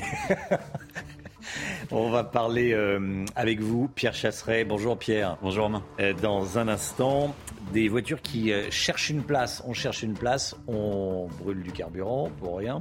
Vous allez nous parler des applications pour trouver facilement une place en ville. Restez bien avec nous sur CNews. À tout de suite. Rendez-vous avec Pascal Pro dans l'heure des pros, du lundi au vendredi de 9h à 10h30. L'automobile, comme tous les matins, avec vous, Pierre Chasseret. Bonjour Pierre. Salut Romain. 30% des voitures, 30% des voitures qui roulent actuellement, en ce moment même, hein, dans, la, dans la capitale, sont à la recherche d'une place de stationnement. On parle de la capitale, c'est vrai dans toutes les grandes villes. Hein. C'est vrai dans toutes les grandes villes. Et j'ai une mauvaise nouvelle, la plupart du temps, cette place, ce Graal, on la trouve pas. Parce que ces véhicules qui continuent à circuler, malheureusement, eh bien, ils font face je vais prendre les chiffres de Paris, sur le nombre de, de places de stationnement en voirie. En 2002, Romain, on avait 200 000 places de stationnement. Aujourd'hui, on en a 135 000. Et fin 2026, la mairie de Paris nous annonce peut-être 60 à 70 000 places. Les places se raréfient, il va falloir s'organiser. C'est la même chose dans les autres grandes villes. Nantes vient d'annoncer la suppression de places de stationnement. Que dire de Montpellier, Bordeaux, Lyon? C'est exactement la hmm. même tendance dans la plupart de ces villes. Alors, on parle de, stationnement en extérieur, hein, pas des places de parking, bien sûr. Euh, de plus en plus difficile de trouver une place de stationnement, donc, mais vous nous avez trouvé quelques applications pour euh, notre téléphone mobile qui peuvent nous changer la vie. Application gratuite. Ensuite, il faudra payer votre stationnement, bien évidemment. Et là, il y a deux options, Romain. Soit vous cherchez une place de stationnement au mois. Et dans ce cas-là, je vais vous parler de YesPark. Cette application, elle est géniale. Vous vous connectez, vous sélectionnez l'endroit où vous avez besoin de trouver une place de stationnement en location et vous allez pouvoir, par système de géolocalisation, voir tous les tarifs des places de stationnement autour de chez vous. Alors je l'ai fait euh, de chez moi en sélectionnant euh, quelques exemples. C'est pas tout de suite la bonne vignette, mais elle va arriver par la suite. Et on va voir que les tarifs s'affichent directement à l'écran. Vous n'avez plus qu'à sélectionner sur YesPark, mais cette solution, elle n'est valable euh, que ça, c'est celle d'après. la solution YesPark n'est valable que dans le cas où vous avez besoin d'une place de stationnement payante au mois. Si l'on a besoin d'une place ponctuellement, sans avoir à la louer plusieurs mois. Alors cette fois-ci, c'est là le plus intéressant aussi, quand on a besoin d'une place occasionnelle. Vous allez sur Zen Park. Cette application est géniale. Vous mettez l'endroit où vous allez et elle va vous sélectionner pareil par système de géolocalisation. Vous allez voir apparaître tout autour tous les tarifs des places de stationnement. Là où c'est intéressant, c'est que d'habitude, on utilise le parc de stationnement payant en souterrain quand on n'a pas trouvé de place en extérieur. Cette fois-ci, vous allez pouvoir retrouver, regardez sur cet exemple par exemple euh, du côté de Paris Tour Eiffel, vous allez voir les différences de coûts de stationnement pour 4 heures. Vous avez vu là à 10,40 euros, c'est une place de stationnement qui appartient à un hôtel. L'hôtel loue cette place de stationnement moins cher, mais ça vous permet quand même de générer une sacrée économie par rapport à 17,60 euros juste au-dessus. Cette application, cette application vous permet dans toutes les grandes villes romains de générer une vraie économie en utilisant des places de stationnement qui peuvent être aussi celles des hôtels. Et on sait tous que les parkings des hôtels, la plupart du temps, ils sont vides. Merci beaucoup Pierre Chasseret. 7h28 le temps tout de suite. Alexandra Blanc, le temps tout de suite. C'est une journée classique aujourd'hui, nuages au nord et, soleil dans le sud. Oui, vous avez tout à fait raison, un peu à l'image d'hier avec des nuages assez tenaces sur les régions du nord. En revanche, dans le sud, regardez, comme hier soir du côté du Barcarès, dans les Pyrénées-Orientales, ciel dégagé, on avait un nuage qui avait une drôle de forme que l'on avait donc du mal à identifier. puis du côté de Toulon, euh, dans le Var, un ciel de feu absolument magnifique. Alors ce matin, on retrouve ce contraste entre les régions du nord et les régions du sud, avec localement un temps assez nuageux sur le nord, un petit peu de brouillard également entre la Bourgogne ou encore en allant vers la pointe bretonne, partout ailleurs. Plein soleil, toujours du vent en Méditerranée avec des rafales de l'ordre de 70 km par heure. Et puis dans l'après-midi, les nuages vont se morceler. On retrouvera seulement un temps un petit peu plus laiteux, un petit peu plus voilé en remontant au nord de la Seine. Et puis à noter également les nuages bien présents sur la façade orientale de la Corse. Température fraîche ce matin, 3 à 4 degrés sur les régions centrales, 9 à Paris, 6 degrés en Bourgogne et dans l'après-midi, température en dessous des normales de saison, 18 à Paris, 19 degrés en Bourgogne, en moyenne 17 à 18 degrés en remontant vers la côte d'Opale, de la chaleur toujours dans le sud, 29 à Perpignan et puis pour la suite du programme, du beau temps mercredi et jeudi avant une dégradation prévue vendredi notamment dans le sud.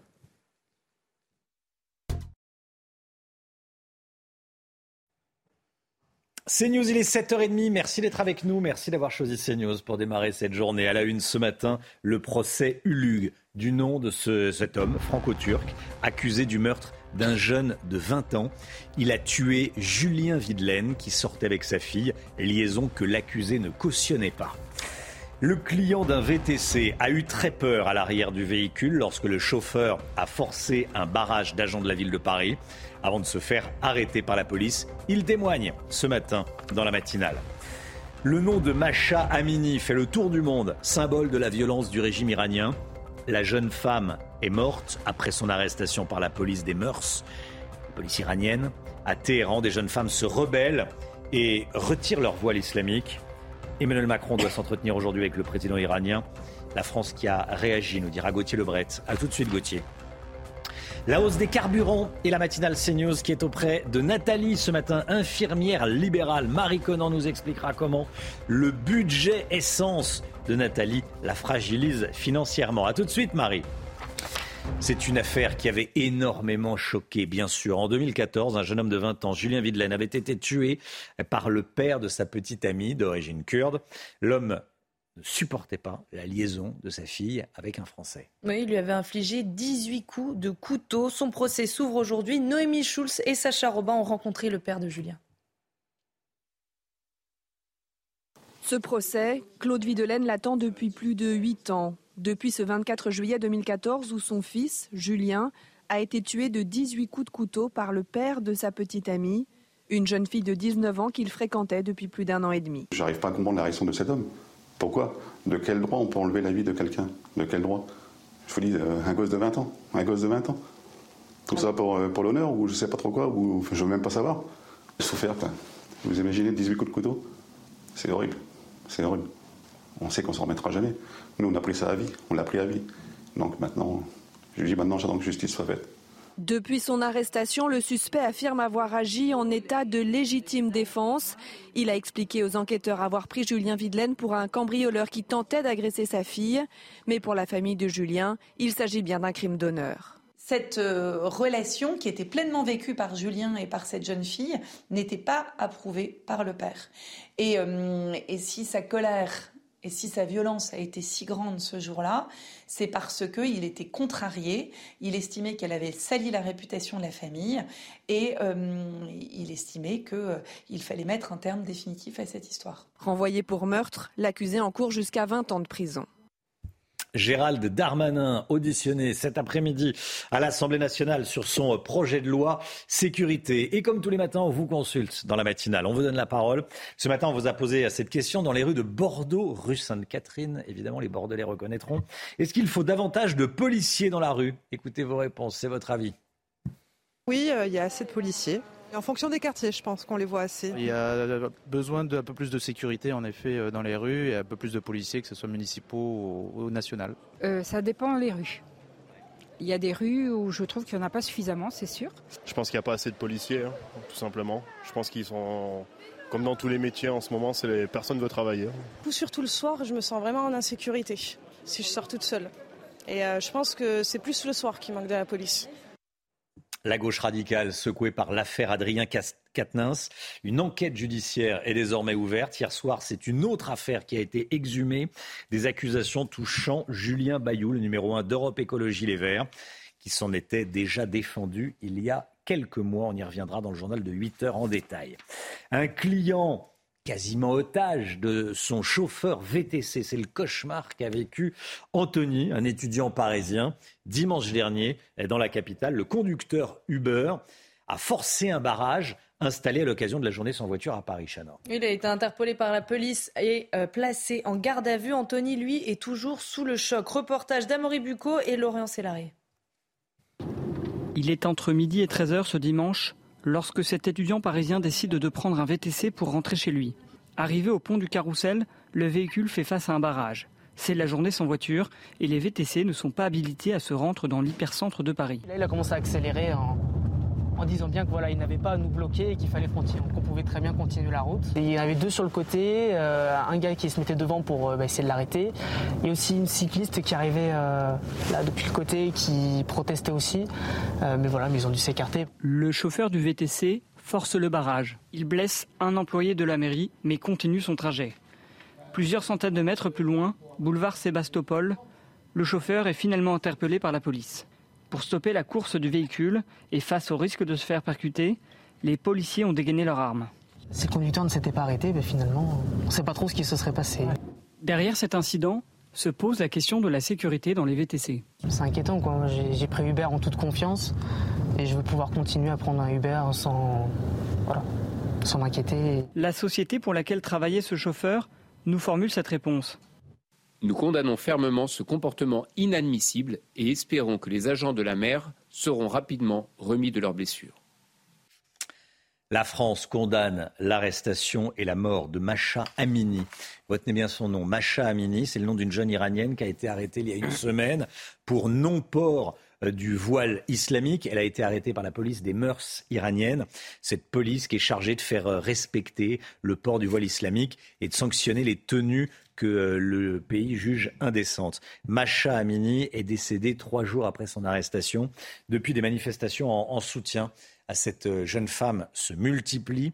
Regardez, plusieurs femmes se sont également filmées en brûlant leur voile islamique ou encore en se coupant les cheveux. Gauthier Lebret avec nous. Gauthier, la, France a réagi. Hein. Oui, la France condamne et juge euh, profondément choquante l'arrestation et la mort de cette jeune femme de 22 ans, Macha Amini. Donc, la France qui présente ses condoléances à la famille. C'est le ministère des Affaires étrangères qui a réagi et qui demande une enquête transparente. De son côté, l'Union européenne condamne ce décès, je cite, inacceptable. Alors depuis la mort de cette jeune femme, plusieurs manifestations ont éclaté euh, dans le pays, dont une dans la ville natale de Macha Amini, réunissant selon les médias locaux 500 euh, personnes. Plusieurs personnes ont été arrêtées et dans d'autres manifestations, la police a même ouvert euh, le feu. Il y aurait 36 blessés à l'heure où on se parle. Et euh, lors des euh, funérailles de Macha Amini, des femmes avec un courage incroyable ont enlevé euh, leur voile et crié mort au dictateur. D'autres, vous le disiez Romain, sur les réseaux sociaux ont brûlé leur voile ou se sont coupés les cheveux. Et à Téhéran, des étudiants ont lancé des mouvements de protestation dans plusieurs universités. Il faut dire que selon ces manifestants, leur opinion, eh bien, c'est que Macha Amini a été tout simplement torturée par les policiers iraniens puisqu'elle est tombée dans le coma et décédée trois jours après son arrestation. Alors le, chef de la police de Téhéran nie toute responsabilité et essaye de remettre la faute sur l'état de santé eh bien, de Macha Amini, sauf que le père dit qu'elle était en parfaite santé avant son arrestation. Gauthier Lebret avec nous. Merci Gauthier. On va parler à présent de la hausse du prix des carburants qui impacte particulièrement ceux qui vont travailler en voiture, à commencer par les infirmières. Ce matin, la matinale CNews auprès d'une infirmière libérale avec vous, Marie Conan, et avec Alice Delage pour les, images. Vous êtes à Puiseux en France, dans le Val d'Oise. Marie, vous êtes chez un patient avec Nathalie. Euh, Nathalie, infirmière libérale, qui a du mal à s'en sortir. Hein. Excusez-moi, alors je vous ai pas entendu. Euh, Nathalie n'est pas encore arrivée, elle fait sa tournée. Malheureusement, on la suit en voiture. Et donc vous, vous l'attendiez. Vous êtes aux côtés d'une infirmière libérale. Vous voulez qu'on vous reprend dans un instant? On va attendre que Nathalie arrive. Ce que je vous propose, voilà, on va faire la petite publicité et on retrouve euh, Marie Conan et, Nathalie, infirmière libérale, dans, un instant. À tout de suite. 7h42, on retrouve Marie Conan eh, avec nous, CNews ce matin, la matinale aux côtés d'une infirmière libérale. On va parler prix des carburants, puisque les, infirmières libérales vont de, patient en patient et consomment beaucoup d'essence, forcément. Eh, vous êtes euh, chez un patient avec Nathalie, infirmière, qui a du mal à s'en sortir hein, à cause du prix des carburants. C'est très hein, compliqué pour, euh, pour Nathalie, comme pour toutes les, infirmières libérales, car en moyenne, elles voient 4 à 5 patients euh, par heure. Vous, Nathalie, concrètement, euh, pendant votre tournée, c'est toujours des petits trajets, hein, c'est ça? C'est toujours des petits trajets, oui. oui, oui. on va dire quoi, 1, 2, 3 km entre chaque patient, à peu près. D'accord. Combien de patients par tournée? 30. Oui, le matin et une dizaine le soir. Donc ça fait 40 dans la journée. Donc c'est énorme, plein de petits trajets. On allume, on, allume, on, éteint, on allume, on, on, éteint, on allume, on éteint, on allume, on éteint. Voilà. Ce qui fait que ça consomme énormément. En six mois, par exemple, vous avez vu votre euh, facture, votre budget carburant augmenter de combien? Bah, 100 euros, 100 euros, c'est ce que je vous disais par mois. Hein. D'accord.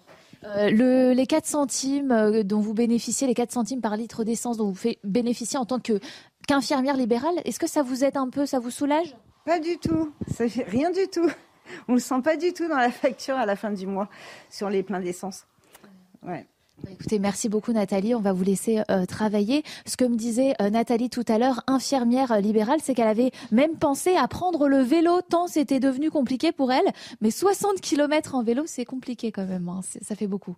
Effectivement, je vous confirme. Merci beaucoup Marie Conan. Voilà, avec Alice Delage, la matinale CNews ce matin aux côtés d'une infirmière libérale. Il est 8h moins le quart. Bon réveil à tous. Merci d'être avec nous. Le point info tout d'abord avec Chana Lousteau. L'affaire Adrien Quatennens, le parquet de Lille a ouvert une enquête judiciaire pour soupçon de violence conjugale. Si l'épouse du député du Nord n'a pas souhaité porter plainte contre son mari, les services de police ont décidé d'alerter le parquet. Une enseignante menacée par le grand frère d'une élève. Le jeune homme n'aurait pas supporté que la fonctionnaire demande à sa sœur de retirer son voile islamique pendant une sortie scolaire. C'est une information d'Actu 17 confirmée par le Figaro. L'homme de 22 ans l'a d'abord menacé par téléphone avant de l'attendre devant le lycée. Il a été interpellé et placé sous contrôle judiciaire. Plus de 7 Français sur 10 sont pour limiter le chauffage à 19 degrés dans leur logement cet hiver. C'est ce que révèle le dernier sondage Opinion West Square pour les échos et radio classiques. 82% sont également pour limiter le chauffage à cette température dans les bâtiments publics. Merci Chana. Et j'ajoute cette information qui tombe à l'instant, euh, un policier a été sérieusement blessé hier soir dans le nord, près de Valenciennes. Il a été percuté après un refus d'obtempérer. Ce sont des sources policières euh, qui ont donné cette information à l'agence France Presse. Un policier sérieusement blessé, percuté après un refus d'obtempérer dans le nord. On vous donnera évidemment toutes les informations euh, sur ce qui s'est passé dans le journal de, 8 heures. Soyez là si vous le pouvez. 8 h quart. David Lebars, le commissaire de police David Lebars sera l'invité de, Laurence Ferrari à, à 8 h quart. Allez, l'écho tout de suite avec Guillot. Pourquoi est-ce qu'on paye nos courses d'alimentation plus cher que nos voisins européens? Des réponses avec Lomic dans quelques secondes. Lomic Guillot avec nous. Lomic, euh, les Français payent entre 10 et 15% plus cher leurs courses alimentaires que leurs voisins européens. Pourtant, vous nous dites ce matin que cela ne nous empêche pas de continuer à consommer et que nous n'avons pas réduit notre budget alimentation. Donc, on paye plus cher que les voisins, mais on consomme toujours autant. Peut-être hein qu'on est maso, mais surtout on a besoin de faire les courses romains. Ah oui. En tout cas, il y a des raisons à tout cela. Pour les prix, euh, si on regarde, euh, il faut regarder du côté de nos habitudes d'achat en réalité. La France, il y a une particularité, c'est que 60% euh, des achats de, produits de grande consommation se font dans les supermarchés. C'est deux fois plus qu'en Allemagne, par exemple. Alors, si on trouve de plus en plus de produits premier prix dans les grandes surfaces, ils ne représentent que 3% des ventes. Et en réalité, les rayons regorgent aussi hein, de marques et de produits plus chers, ce qui fait grimper la moyenne des prix et ce qui nous incite à dépenser plus. Résultat, quand on regarde la moyenne européenne des prix. Nous sommes 10 à 15% plus chers, vous l'avez dit, que euh, chez nos voisins comme en Allemagne, en Italie ou en Espagne pour les produits euh, alimentaires. Seules les courses en Irlande euh, coûtent plus cher qu'en France.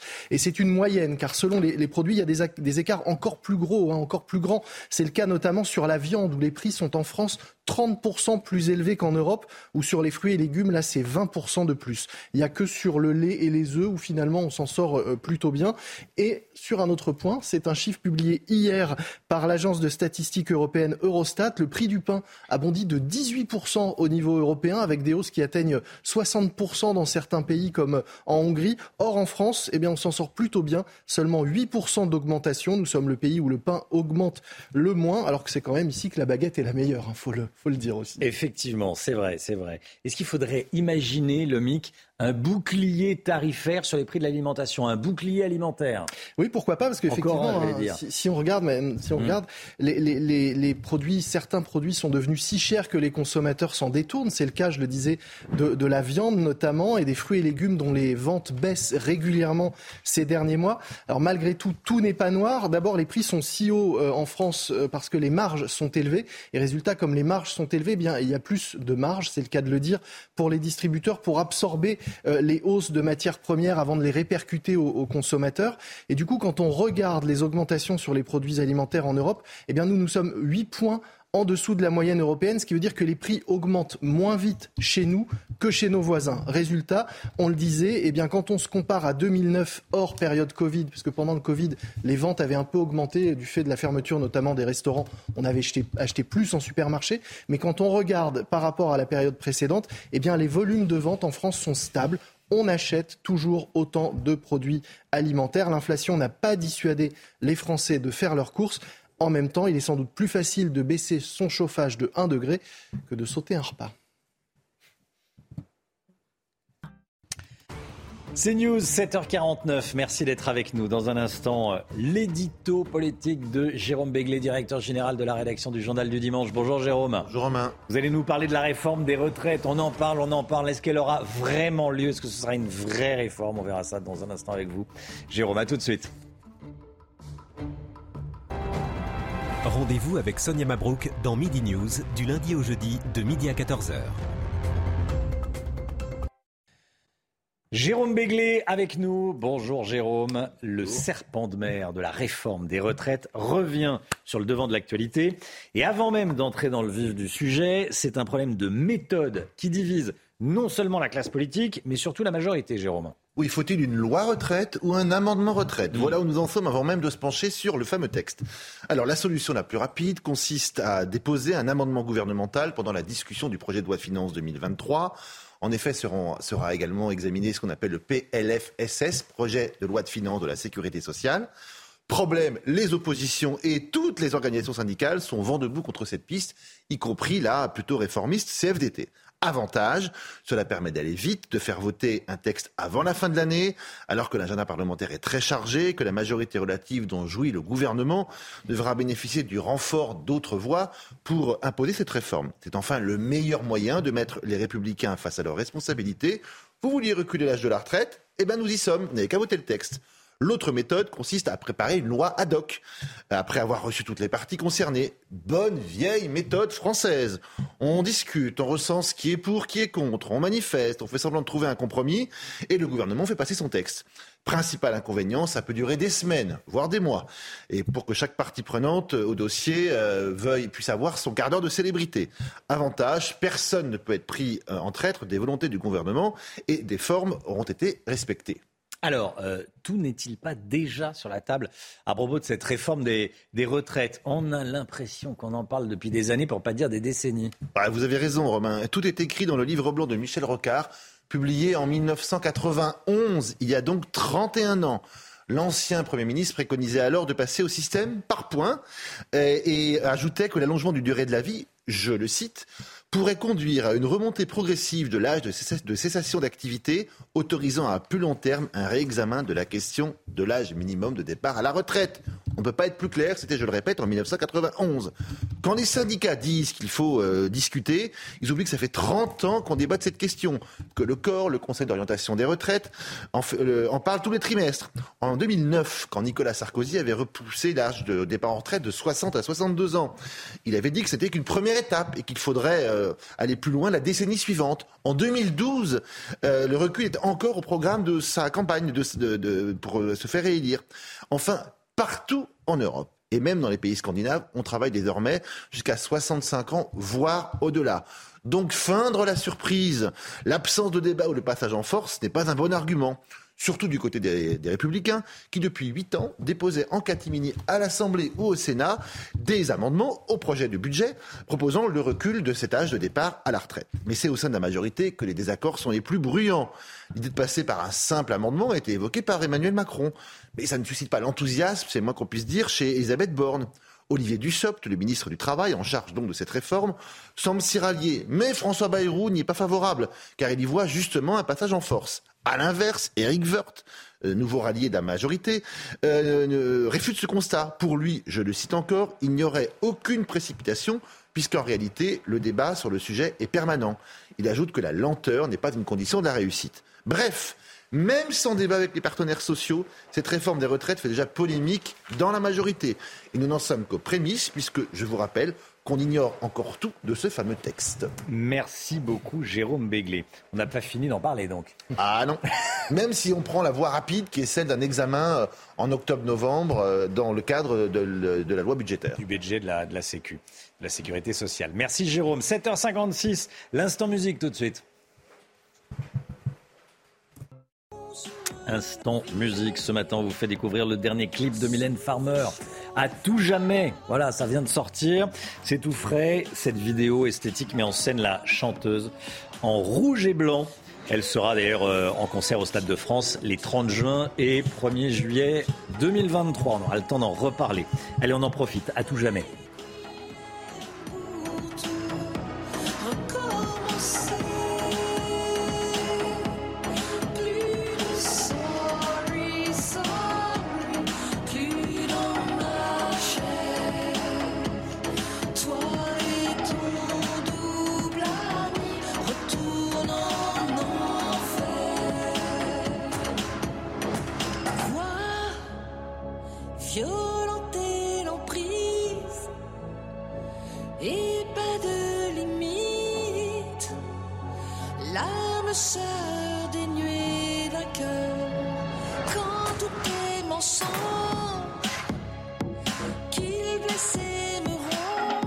Avec de bonnes conditions cette semaine. Grâce à qui? Eh bien, grâce à l'anticyclone bien positionné sur les îles britanniques. Alors oui, ça donnera quelques petits nuages cet euh, après-midi, principalement sur les régions du nord. Des nuages qui vont se morceler dans le courant de l'après-midi avec une alternance de nuages et d'éclaircies. Vous le voyez, entre la Bretagne, le bassin parisien ou encore le nord-est. Toujours du plein soleil sur les trois quarts du pays, avec néanmoins le maintien euh, du vent en Méditerranée avec des rafales de l'ordre de 70 km par heure. On aura également quelques petits nuages sur la façade orientale de la Corse. Les températures, elles sont en baisse, température un petit peu fraîche sur le nord du pays, 18 degrés à Paris ou encore à Lille cet après-midi, 19 degrés à Dijon. On est clairement en dessous des normales de saison euh, sur le nord. On sera également en dessous à Lyon avec seulement 21 degrés cet après-midi ou encore 20 degrés à Limoges. En revanche, il fait toujours chaud à Perpignan avec 29 degrés. Demain, on va conserver exactement le même type de conditions. Quelques nuages sur le nord, plein soleil partout ailleurs, du vent entre la Corse et la région PACA des températures qui devraient très légèrement remonter. 24 dans le sud et 20 degrés en moyenne sur le nord. C'est News, il est 8h. Bienvenue à tous et merci d'être avec nous à la une ce matin. Cette information que je vous donne depuis quelques minutes, un policier a été gravement blessé hier soir à Anzin dans le nord, près de Valenciennes, suite à un refus d'obtempérer. Son pronostic vital n'est heureusement pas engagé. Plus de détails dès le début de ce journal. L'affaire Katnins, une enquête est désormais ouverte. La NUPES est secouée par ces accusations. Les dernières informations avec vous, Gauthier Lebret. A tout de suite, Gauthier. Les trois quarts des Français prêts à jouer le jeu des 19 degrés cet hiver. Et vous, reportage à suivre. Un homme de 22 ans arrêté par la police pour avoir menacé une professeure de lycée. L'agresseur n'a pas supporté que la professeure demande à la sœur de, l'agresseur de, retirer son voile islamique qu'elle portait lors d'une sortie scolaire. Sandra Chambo va nous expliquer ce qui s'est passé. A tout de suite, Sandra.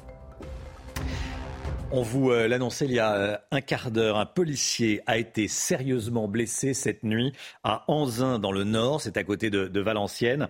Il a été percuté un véhicule qui a refusé un contrôle douanier.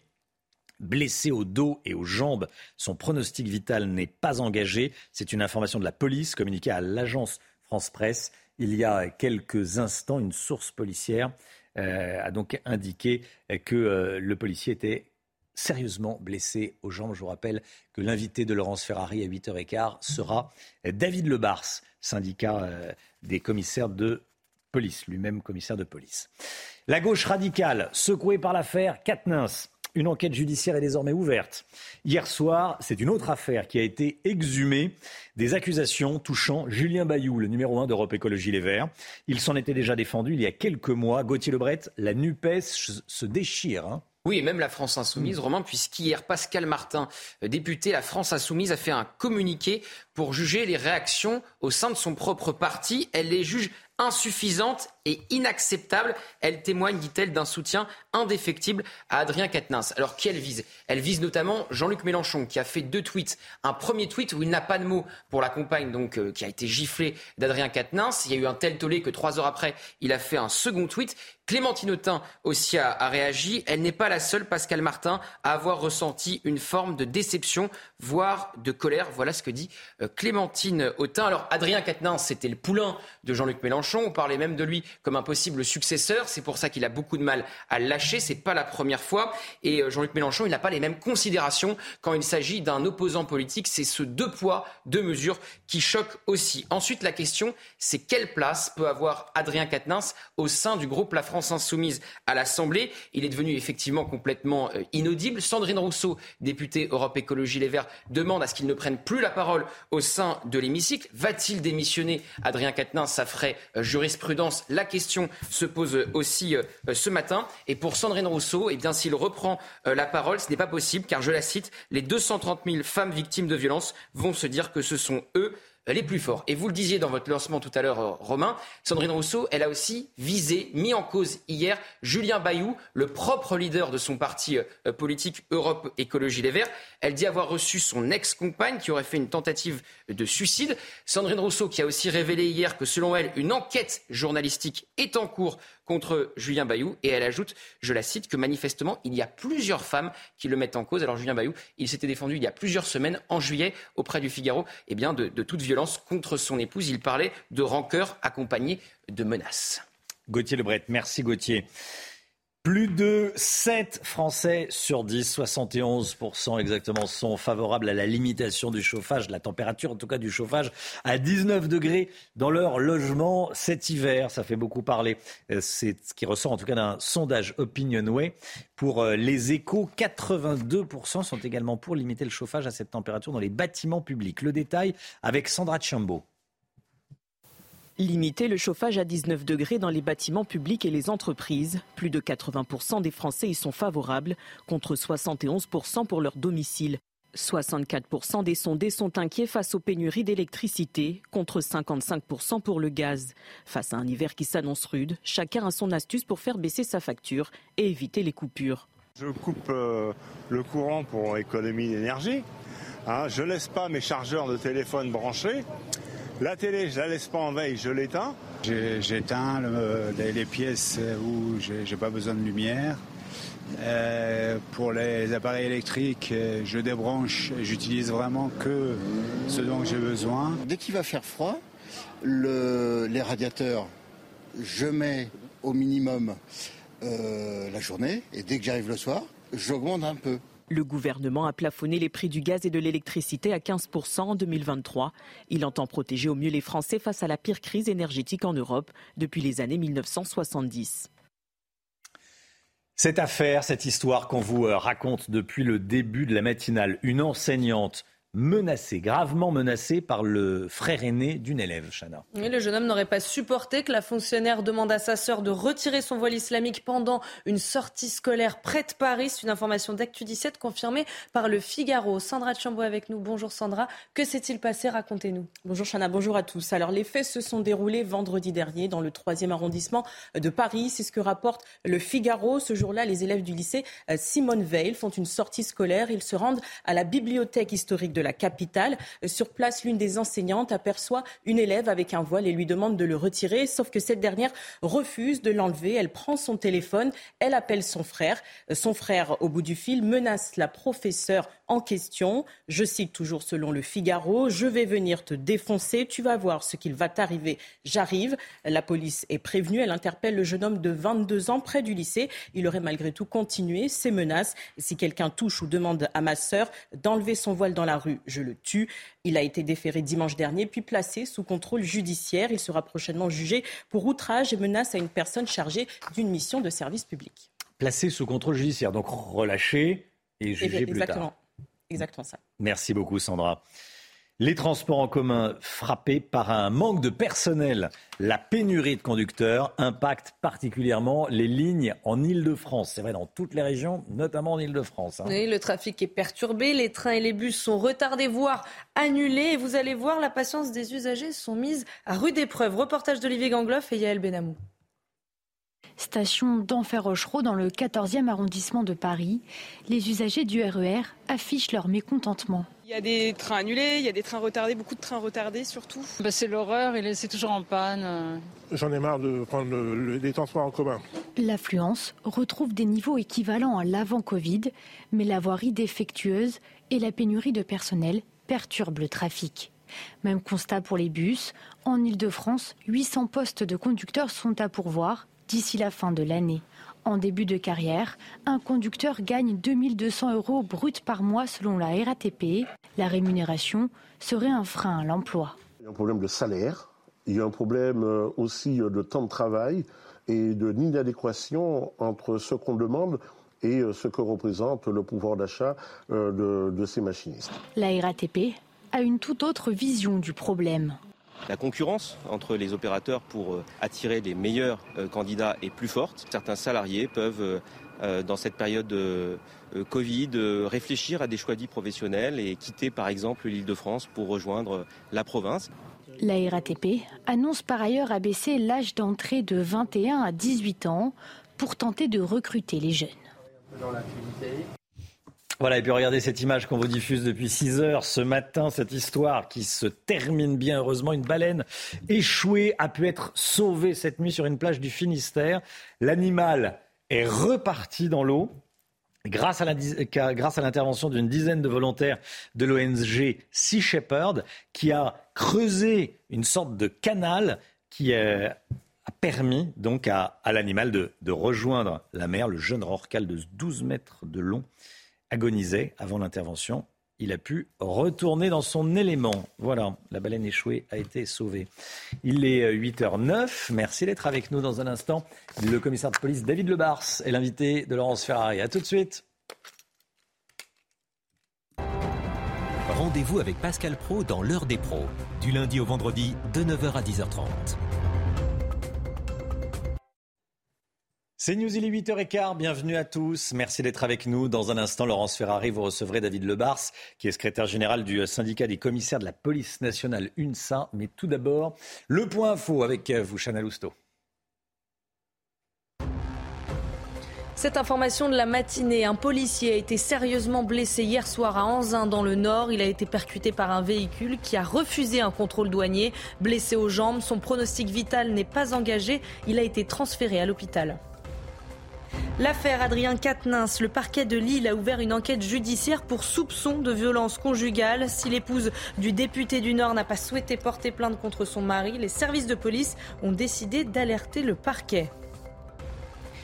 Kylian Mbappé obtient gain de cause. La Fédération française de football s'engage à réviser la convention sur les droits à l'image dans les plus brefs délais. Le joueur du Paris Saint-Germain avait refusé de participer à une séance photo prévue aujourd'hui avec les Bleus. Kylian Mbappé demande depuis 4 ans une révision de cette convention. Concrètement, il veut pouvoir choisir les marques auxquelles son image est associée.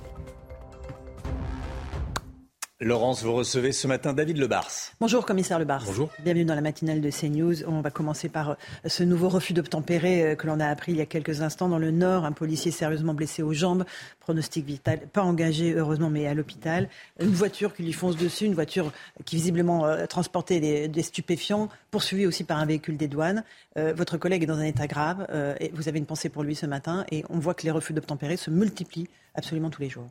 Je lui apporte tout mon soutien, bien évidemment, et je suis content d'apprendre la nouvelle comme vous euh, son pronostic vital n'est pas engagé. Pour autant, ça peut être des blessures très graves hein, quand on est euh, percuté par une voiture. Je pense à lui, à sa famille, à ses collègues. Et puis, une fois de plus, on peut redire ce qui se passe en France aujourd'hui. Il y a un refus d'obtempérer toutes les 20 minutes. Et les principales victimes des refus d'obtempérer, ce sont d'abord les policiers, les gendarmes, les douaniers. On le voit dans cette affaire. Là, on est dans un cas classique d'un criminel qui, avec une cargaison de drogue, tente le tout pour le tout. Ça a toujours été dangereux d'interpeller ce genre d'individu, on le voit aujourd'hui, mais il ne faut pas non plus négliger le fait que dans ce contexte, avec certaines paroles politiques, il y a des refus d'obtempérer pour des simples défauts d'assurance, pour des simples défauts de permis, même si ce sont des affaires graves, et ce sont les policiers et les gendarmes qui doivent faire cesser ce type d'infraction, et c'est à la justice de les punir sévèrement. Dans une affaire comme celle-là, j'en doute pas, mais voilà.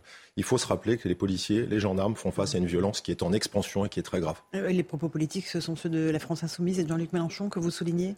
Oui, parce que dans d'autres affaires où il y a une riposte policière et avant même que la justice passe, on a des déclarations politiques intempestives avec, vous connaissez cette phrase hein, que je mets entre guillemets, qui est insupportable, la police tue et qui passe un message nauséabond mhm. qui consistera à faire croire que la police c'est une bande rivale, voire c'est une bande criminelle qui tue la population. Non, ceux qui tuent, ceux qui empêchent la population de vivre correctement, ce sont les criminels, les délinquants, et ceux qui les empêchent de faire ça, ce sont nos policiers et nos gendarmes. Le policier ici dans le Nord n'a pas ouvert le feu. Il a tenté de faire un barrage avec sa voiture et il s'est fait foncer dessus. Il y a un certain nombre de policiers qui sont amenés désormais à, sortir leurs armes et ouvrir le feu. 20 euh, depuis le début de l'année 2022, il y a déjà eu 9 morts par les tirs de police euh, en riposte évidemment à des refus d'obtempérer. C'est une réalité désormais euh, que vos collègues doivent ouvrir le feu et, doivent, pour protéger leur vie, le faire Alors d'abord, ce collègue-là, il n'ouvre pas le feu, il a une seconde pour y réfléchir. Et on ne peut pas juger de savoir s'il aurait dû ou pas le faire. La justice va le faire. Tout comme on ne peut pas juger ceux qui ouvrent le feu parce qu'ils considèrent qu'en une seconde, il faut le faire. C'est un temps extrêmement court. Et moi, les donneurs de leçons, alors que j'ai été sur le terrain et que je sais ce que c'est une seconde, euh, c'est extrêmement court et on peut parfois euh, penser ou avoir un mauvais réflexe. Euh, moi, je fais partie maintenant des vieux, donc je ne vais pas raconter mes, mes, mes, histoires sur le terrain. Mais, j'ai connu. Vous une... oui, j'ai connu une situation comme celle-là. J'en ai pas connu beaucoup parce qu'aujourd'hui, nos jeunes policiers en connaissent beaucoup. Je connais des policiers qui ont eu à, à sortir leurs armes plusieurs fois dans une carrière. Moi, j'ai sorti la mienne une fois. En une seconde, j'ai dû réfléchir. J'ai eu la voix de mon collègue qui m'a dit ne le fais pas, fais gaffe. On a été nous-mêmes victimes d'un individu qui voulait euh, nous échapper alors qu'on était en train de l'interpeller. Il avait fait un refus d'obtempérer. Et la situation dans laquelle j'étais à froid, et heureusement j'ai entendu la voix de mon collègue, je n'aurais pas dû tirer, et heureusement je ne l'ai pas fait. Mais vous savez, voilà, euh, vous n'avez pas toujours un collègue à côté, vous n'êtes pas toujours à deux pour avoir la bonne décision. Il y a une seconde, il ne faut pas faire de leçons, il ne faut pas juger, il faut laisser la justice passer, il faut laisser nos policiers travailler avec sérénité. Cet engrenage de la violence que l'on décrit euh, depuis euh, quelques instants amène, je le disais, les policiers à ouvrir le feu. Il y a un débat qui doit avoir lieu autour de cette question-là, dans la police. Mais on, on, peut avoir tous les débats. si on a des statistiques en augmentation sur le nombre d'usage de, l'arme, et encore, elles ne sont pas hein, sur euh, le nombre de tirs sur les refus d'obtempérer. C'est 135 tirs, je crois, sur l'année pour 40 euh, 000 faits de refus d'obtempérer.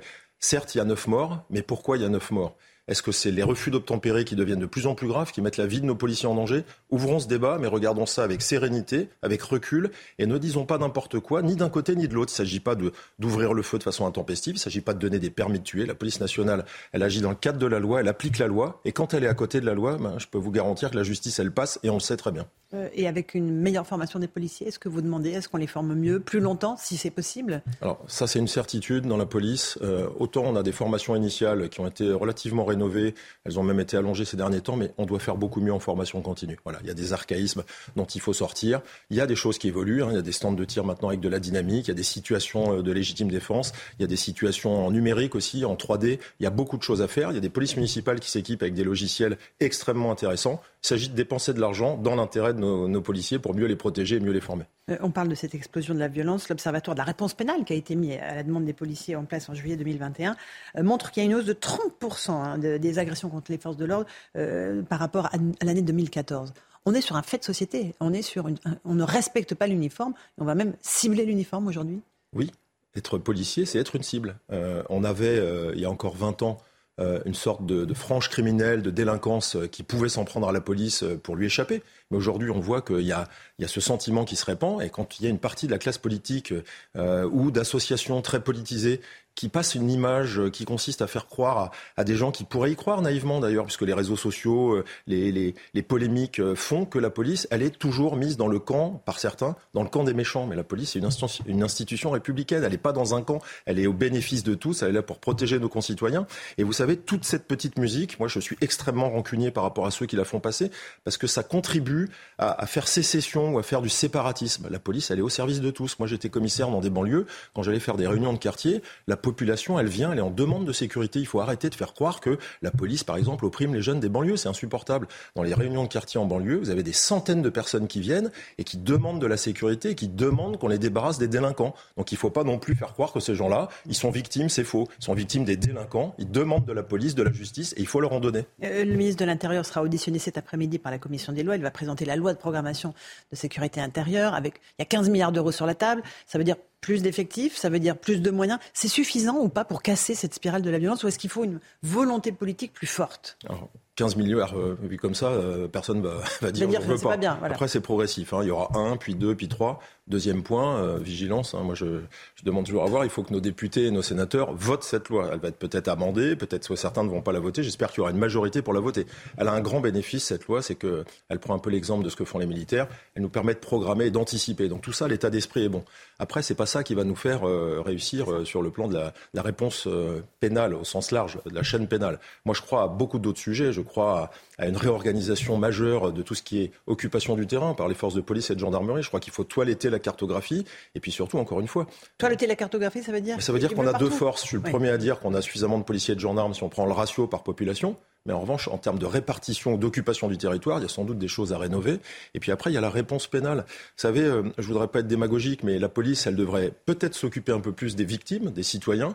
Et puis c'est à la justice de punir et de s'occuper des criminels. Et je crois que dans ce spectre, il y a quelque chose qui ne fonctionne pas depuis quelques années. C'est qu'on s'aperçoit que la police interpelle toujours les mêmes multiréitérants, beaucoup trop. Et finalement, elle est orientée sur l'auteur et qu'on a euh, des efforts à faire, de l'amélioration à voir vis-à-vis des victimes et des gens qui demandent de la sécurité et de la présence. Donc il faut que chacun prenne sa part de responsabilité. C'est pour ça que j'attends aussi beaucoup des États généraux de la justice. Très bien que les magistrats aient 1000 euros de plus par mois. C'est ça, c'est ce qu'a annoncé Dupont-Moretti. Oui, mais j'espère qu'il y aura autre chose. De la simplification de la procédure pénale, des renforts dans les zones tendues pour qu'on ait de la chaîne pénale très forte. Je prends l'exemple de Marseille. La dernière fois que je m'y suis déplacé, j'ai appris qu'il y avait seulement trois juges des libertés de la détention. Quand vous voyez le nombre de dossiers criminels sur Marseille, sur toutes les Bouches du Rhône. Vous voyez très bien que la justice est sous-dimensionnée à certains endroits. Il faut aussi renforcer cette justice dont on a besoin, nous, policiers, parce que dans la rue, qui est-ce qui vient se plaindre de l'insécurité, eh bien, c'est les citoyens et à qui ils le font? Aux policiers qui sont face à eux. Les juges ne sont pas dans la rue. C'est pas un reproche, mais c'est nous qui essuyons les reproches de la population. Pour vous, le problème de la police n'est pas la justice, donc? Non, parce qu'on est ensemble dans une même famille. C'est facile hein, de mmh. trouver euh, chez le voisin euh, des torts. On a tous euh, notre part, entre guillemets, de, de la sécurité assumée.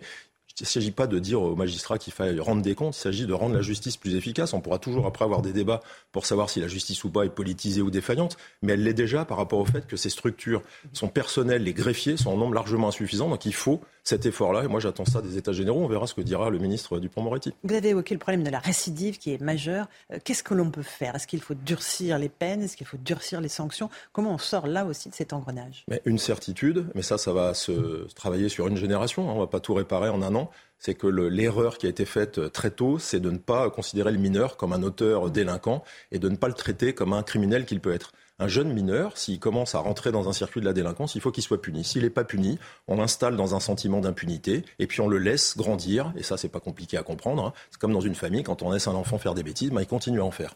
Et ça, cette absence de punition, la fameuse phrase le mineur est une victime, c'est une erreur politique et c'est une erreur qu'on paye encore aujourd'hui. Euh, moi, j'ai connu des mineurs délinquants qui avaient 50, 60 faits, qui étaient des véritables euh, délinquants euh, d'habitude, qui étaient même totalement. Regardez l'affaire qu'il y a eu dans le Sud, à Cannes, mhm. de ces trois mineurs qui, pour un sac à main, sont prêts quasiment à tuer une femme âgée qui est sans défense. Et surtout, si on réfléchit aux moyens et au mode opératoire, et là, on comprend ce qu'il y a dans leur cerveau, c'est-à-dire il n'y a rien, c'est qu'ils sont prêts à porter des coups et à tuer une personne pour un sac à main, alors qu'ils pourraient juste simplement tirer ce sac à main. Donc ça, cette euh, éducation, il faut l'imposer, il faut enfermer le mineur, même sur des peines courtes quand mmh. il fait... Où Mais c'est ça la question. Où est-ce qu'on les enferme? Il n'y a pas assez de centres éducatifs fermés. Est-ce qu'il faut en construire?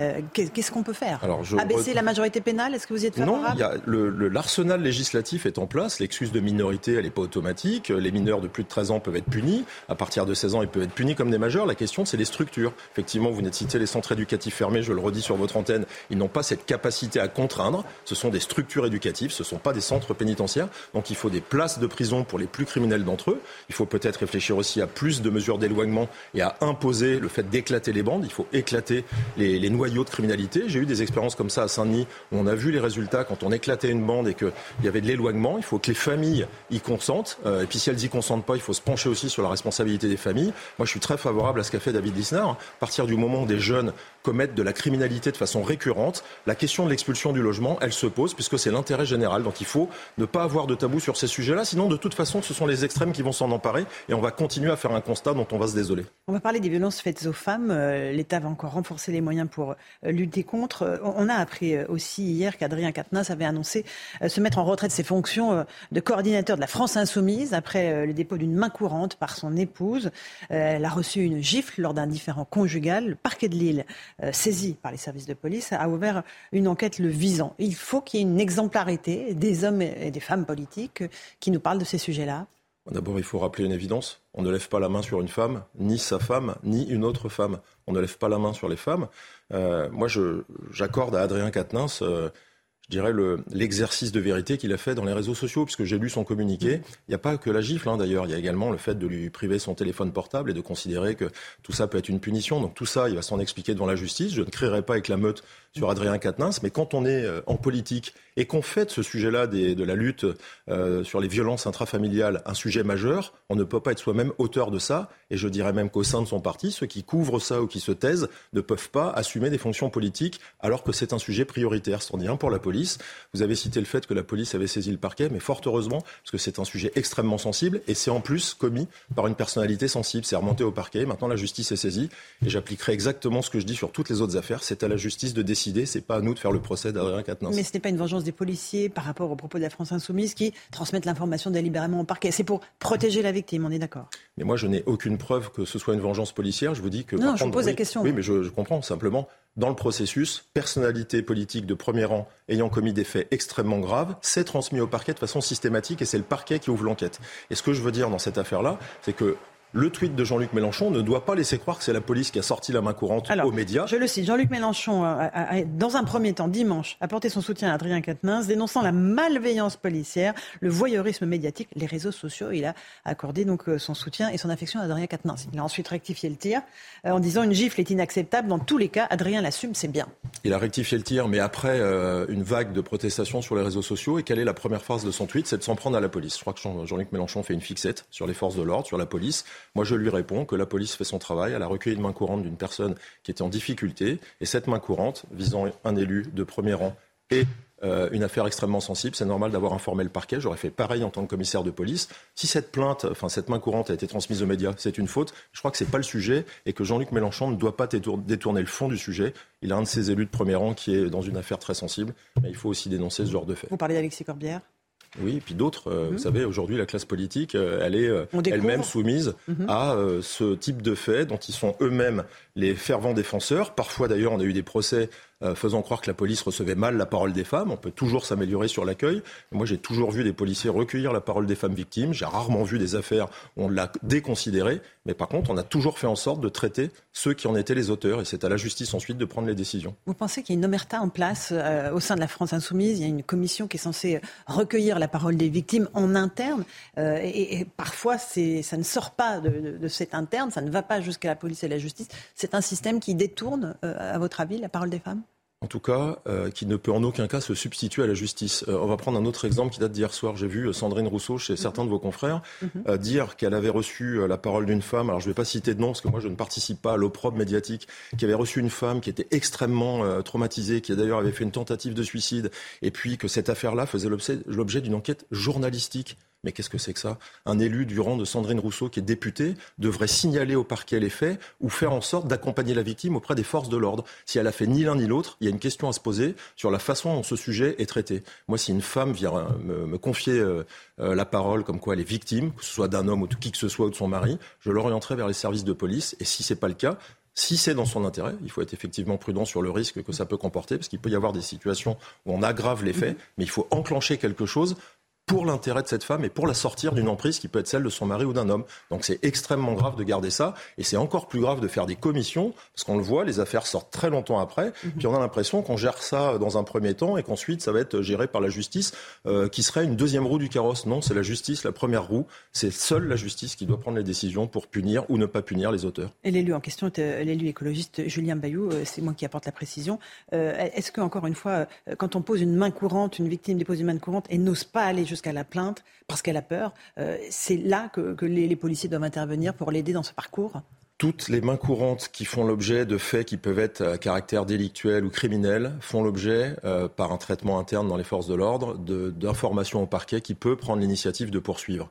Évidemment qu'il y a des victimes qui parfois déposent des plaintes, les retirent, euh, veulent juste déposer une main courante ou l'inverse. Fois 5-6 fois d'affilée. Hein. Oui, il faut, respecter, il faut respecter la façon dont la victime veut faire sortir euh, les informations, mais il faut faire en sorte que le, la justice soit informée, parce que c'est la justice qui décide. Euh, on peut signaler des faits par l'article 40 quand on est un simple citoyen, quand on est un responsable politique. On peut aussi respecter le fait que la victime n'ait pas voulu que ça se sache, mais nous, force de l'ordre, on travaille sous l'autorité du parquet, et notre devoir, c'est d'informer le parquet des faits qui peuvent faire l'objet de poursuites si le parquet le décide. Merci beaucoup au commissaire Lebars d'être venu parler clair et net ce matin dans la matinale de CNews. Et à vous, Romain Desarmes, pour la suite de la matinale. C'est News 8h33. Merci à vous, Laurence Ferrari, et à votre invité, le commissaire de police David Lebars. Justement, on va commencer avec cette information que je vous donnais il y a trois quarts d'heure. Un policier de la BAC a été blessé hier soir à Anzin, dans le Nord. C'est près de Valenciennes, suite à un refus d'obtempérer qui a été euh, effectué à la douane. Refus de contrôle douanier. Le pronostic vital de ce policier n'est pas engagé, heureusement. Plus de détails dans un instant. Le ras-le-bol des agriculteurs victimes de cambrioleurs, qui sont parfois organisés en réseau. On est allé en Mayenne chez un exploitant qui s'est fait cambrioler, écoutez bien, six fois en 15 jours. Le nom de Masha Amini fait le tour du monde, symbole de la violence du régime iranien. La jeune femme est morte après son arrestation par la police des mœurs à Téhéran des jeunes femmes se rebellent et retirent leur voile islamique. Emmanuel Macron doit s'entretenir aujourd'hui avec le président iranien. La France a réagi, nous dira Gauthier Lebret. A tout de suite Gauthier. Et puis la hausse des prix des carburants et la matinale CNews auprès d'une infirmière libérale. Ce matin, Marie Conan nous expliquera comment son budget essence la fragilise. A tout de suite Marie. Cette information est tombée il y a maintenant euh, un peu moins d'une heure. Un policier a été sérieusement blessé hier soir, donc à Anzin dans le Nord. Vous avez vu sur la carte, vous le voyez à nouveau, c'est euh, près de Valenciennes. Il a été percuté par un véhicule. Le conducteur de ce véhicule refusait un contrôle douanier. Le policier a été blessé aux jambes, blessé au dos. Son pronostic vital n'est pas engagé, heureusement. Il a été transféré à l'hôpital. Le chauffard, le délinquant, hein, euh, qui euh, a priori transportait de la drogue, a été interpellé et placé en garde à vue, Chana. Oui, David Lebar, secrétaire général SCPN UNSA, est excédé par les refus d'obtempérer. Écoutez, il était l'invité de Laurence il y a quelques minutes. Une fois de plus, on peut redire ce qui se passe en France aujourd'hui. Il y a un refus d'obtempérer toutes les 20 minutes. Et les principales victimes des refus d'obtempérer, ce sont d'abord les policiers, les gendarmes, les douaniers. On le voit dans cette affaire. Là, on est dans un cas classique d'un criminel qui, avec une cargaison de drogue, tente le tout pour le tout. Ça a toujours été dangereux d'interpeller ce genre d'individu. Mais il ne faut pas non plus négliger le fait que dans ce contexte, avec certaines paroles politiques, il y a des refus d'obtempérer pour des simples défauts d'assurance, pour des simples défauts de permis, même si ce sont des affaires graves. Et ce sont les policiers et les gendarmes qui doivent faire cesser ce type d'infraction. Et c'est à la justice de les punir sévèrement. Dans une affaire comme celle-là, j'en doute pas. Mais voilà, il faut se rappeler que les policiers, les gendarmes font face à une violence qui est en expansion et qui est très grave. Alors justement, Gérald Darmanin va être auditionné cet après-midi à l'Assemblée nationale. Il sera notamment question du nouveau projet de loi sécurité. Et comme tous les matins, on vous consulte, on vous donne la parole dans la matinale. Et ce matin, vous a posé cette question dans les rues de Bordeaux. Est-ce qu'il y a suffisamment de policiers dans les rues? Écoutez vos réponses, c'est votre avis. Oui, euh, il y a assez de policiers.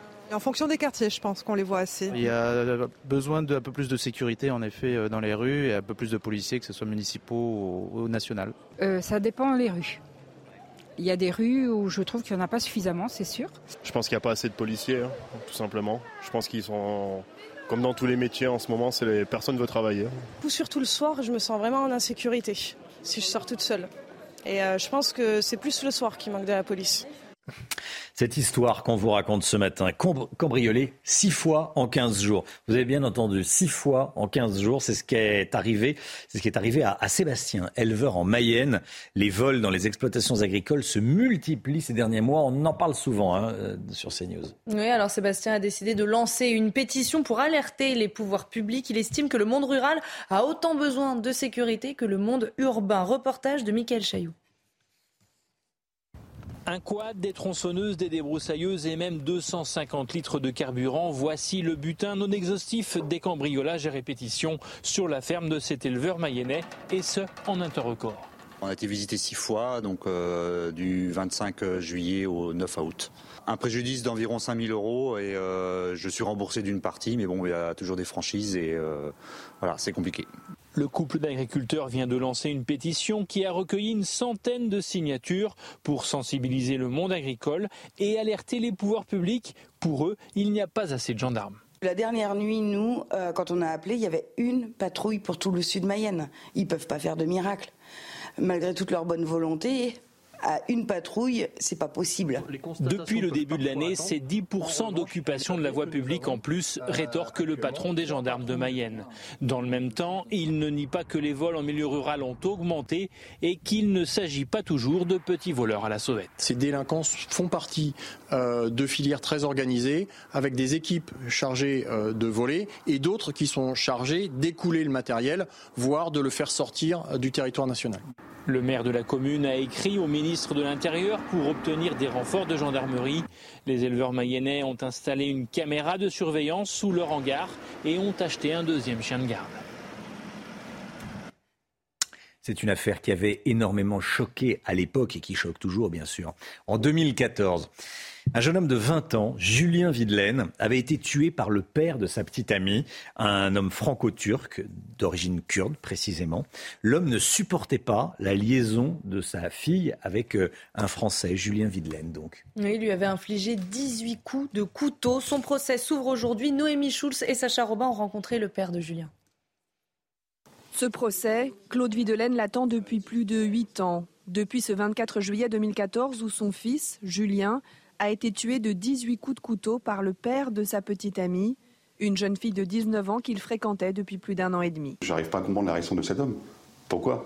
De quel droit on peut enlever la vie de quelqu'un? De quel droit? Je vous dis, euh, un gosse de 20 ans. Un gosse de 20 ans. Tout ça pour, euh, pour l'honneur ou je sais pas trop quoi, ou je veux même pas savoir. Souffert, Vous imaginez 18 coups de couteau? C'est horrible.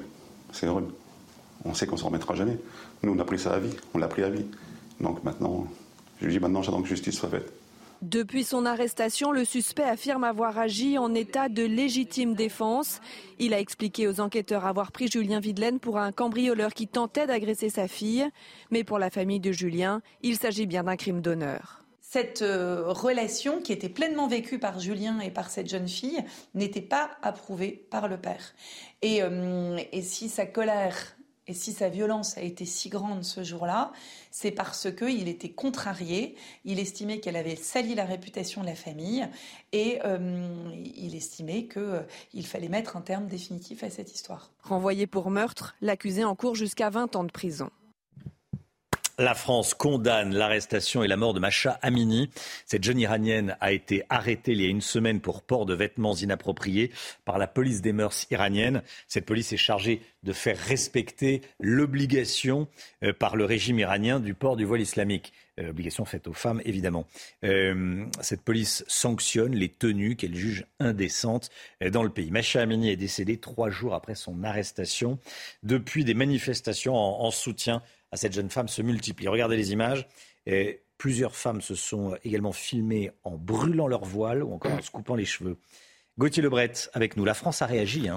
Oui, la France condamne et juge profondément choquante l'arrestation et la mort de cette jeune femme de 22 ans, donc Macha Amini. La France qui présente ses condoléances à la famille, c'est le ministère des Affaires étrangères qui a réagi et qui demande une enquête transparente. De son côté, l'Union européenne condamne ce décès, je cite, inacceptable. Alors, depuis la mort de cette jeune femme, plusieurs manifestations ont éclaté euh, dans le pays, dont une dans la ville natale euh, de Macha Amini, réunissant 500 personnes selon euh, les médias locaux. Plusieurs personnes ont été arrêtées. Il y a eu d'autres manifestations où la police a même ouvert euh, le feu. On, dénombrerait 36 euh, blessés pour euh, le moment. Et lors des funérailles de Macha Amini, des femmes avec un courage incroyable ont enlevé leur voile et crié mort au dictateur. Et vous l'avez dit, Romain, sur les réseaux sociaux fleurissent des vidéos où des femmes se coupent les cheveux ou brûlent encore leur voile. À Téhéran, des étudiants ont lancé des mouvements de protestation dans, plusieurs universités.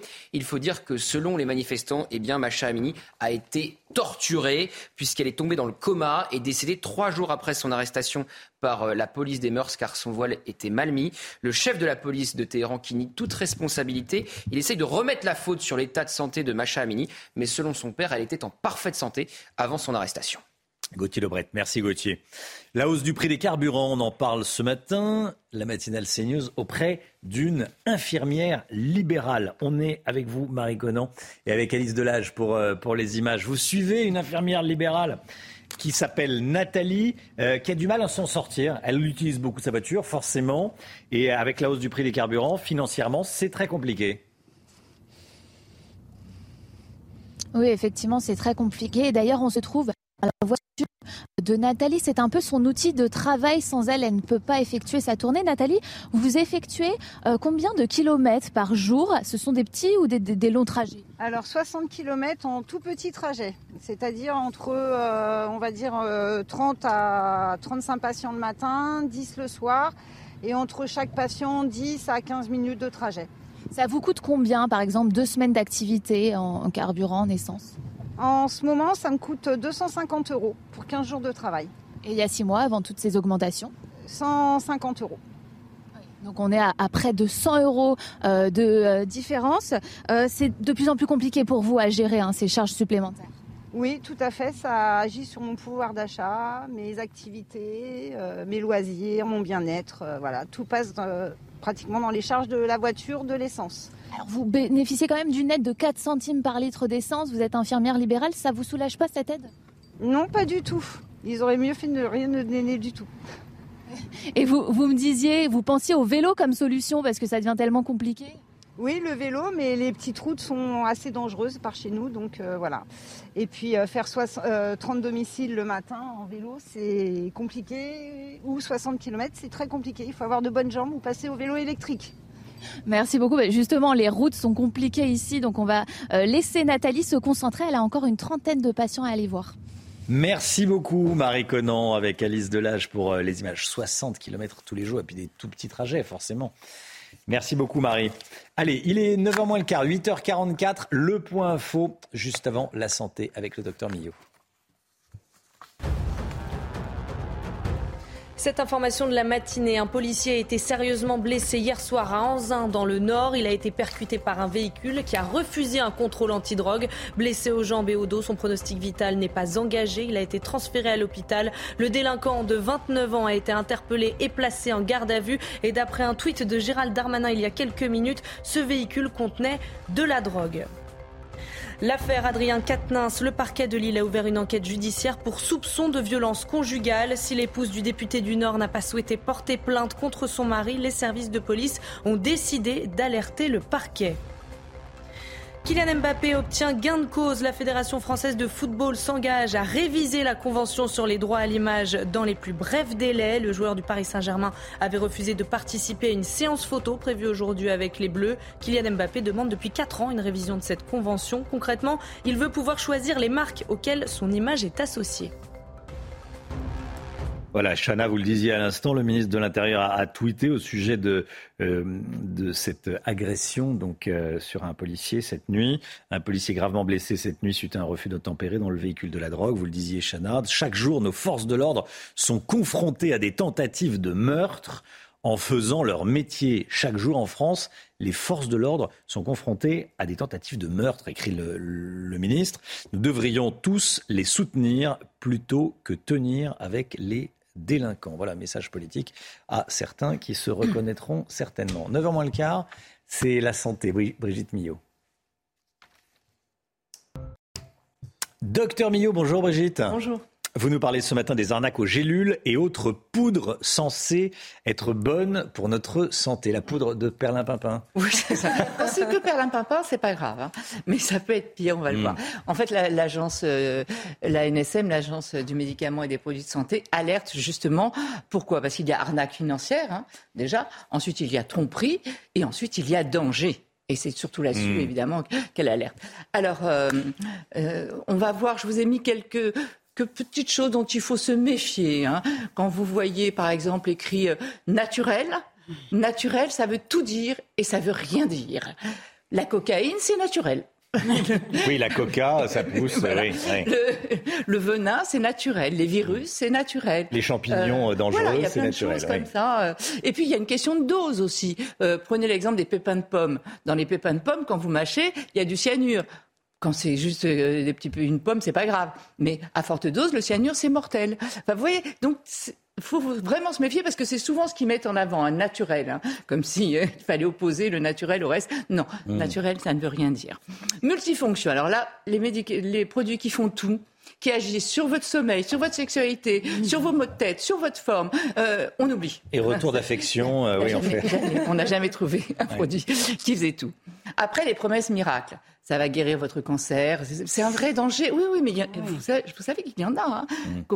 Vous, vous, allez vous débarrasser du sida. Enfin, vous, mm. on, retrouve des choses comme ça, avec des allégations santé qui sont évidemment interdites, hein, mais on retrouve des choses comme ça.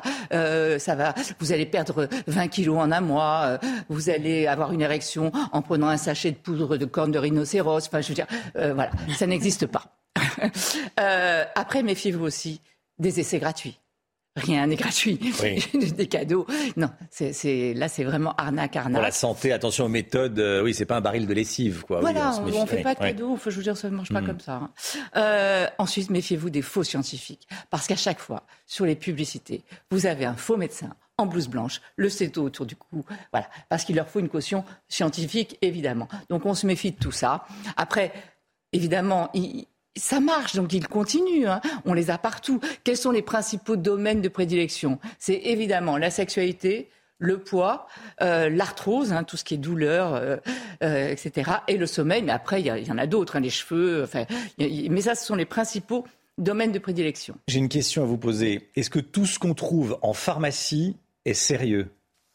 Ah, bien sûr, tout ce qu'on trouve en pharmacie, ça n'a rien à voir. Mais méfiez-vous des pharmacies. des gélules, méfiez-vous des, des pharmacies en ligne. Ah oui. Il faut surtout pas acheter en ligne. Hmm. Et on trouve des choses absolument incroyables. Hein. L'OMS a, a, a, déclaré qu'il y avait 50% de, des médicaments vendus en, vendus en ligne qui étaient des faux médicaments dans lesquels il n'y avait rien. Il y a ce qu'on appelle, il faut se méfier de ce que l'on appelle les produits adultérés. Alors, euh, pour ceux qui ne connaissent pas, je vous ai mis la définition d'un produit adultérer. le verbe, c'est dégrader une substance pure et active en y mêlant un ou plusieurs, une ou plusieurs substances de moins bonne qualité. C'est-à-dire qu'en fait, on vous vend un truc en vous disant qu'il y a ça, ça et ça, mais pas du tout. Dedans, il y a d'autres choses. Et euh, nos confrères du Parisien euh, citaient l'exemple de cette jeune femme, 30 ans, elle prend euh, un miel de l'amour. Euh, elle le prend, elle se retrouve avec une tachycardie incroyable, des problèmes cardiaques graves, en fait, parce que dans le miel de l'amour, qui soi-disant contenait uniquement du ginseng, une plante, hein, mmh. en fait, il y avait du Viagra à forte dose. Donc, elle s'est retrouvée avec des problèmes cardiaques. Autre exemple de produit adultéré, euh, un homme qui voulait perdre du poids, qui a acheté des produits qui ont été interdits hein, depuis. Hein, et en fait, dedans, il n'y avait pas du tout ce qui était prévu, de la fraise, du machin, du truc. Il y avait essentiellement un produit, un coupe-fin dangereux qui a été interdit il y a 10 ans. Eh bien, il était pourtant dans ces produits-là. Donc, il s'est retrouvé aussi avec des problèmes. Ça se trouve sur Internet. Sur le tweet. Regardez. Euh, donc, donc, voilà. Décision. Il faut vraiment se méfier. Vous avez des pharmaciens qui peuvent vous conseiller, qui peuvent vous dire méfiez-vous de toutes ces publicités que vous recevez hmm. sur les réseaux sociaux, euh, dans les boîtes à lettres, il y en a encore, euh, sur euh, le net bien sûr. On n'achète rien comme ça. On fait attention, ça peut être dangereux.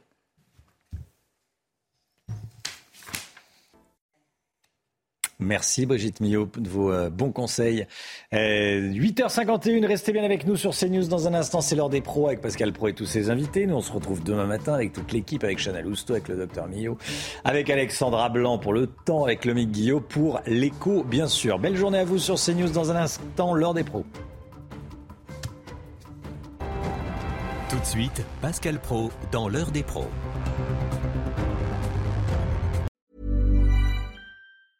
Hey, it's Paige DeSorbo from Giggly Squad. High quality fashion without the price tag. Say hello to Quince.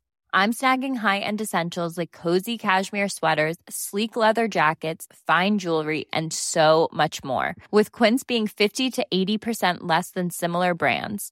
And they partner with factories that prioritize safe, ethical, and responsible manufacturing. I love that. Luxury quality within reach. Go to quince.com slash style to get free shipping and 365 day returns on your next order.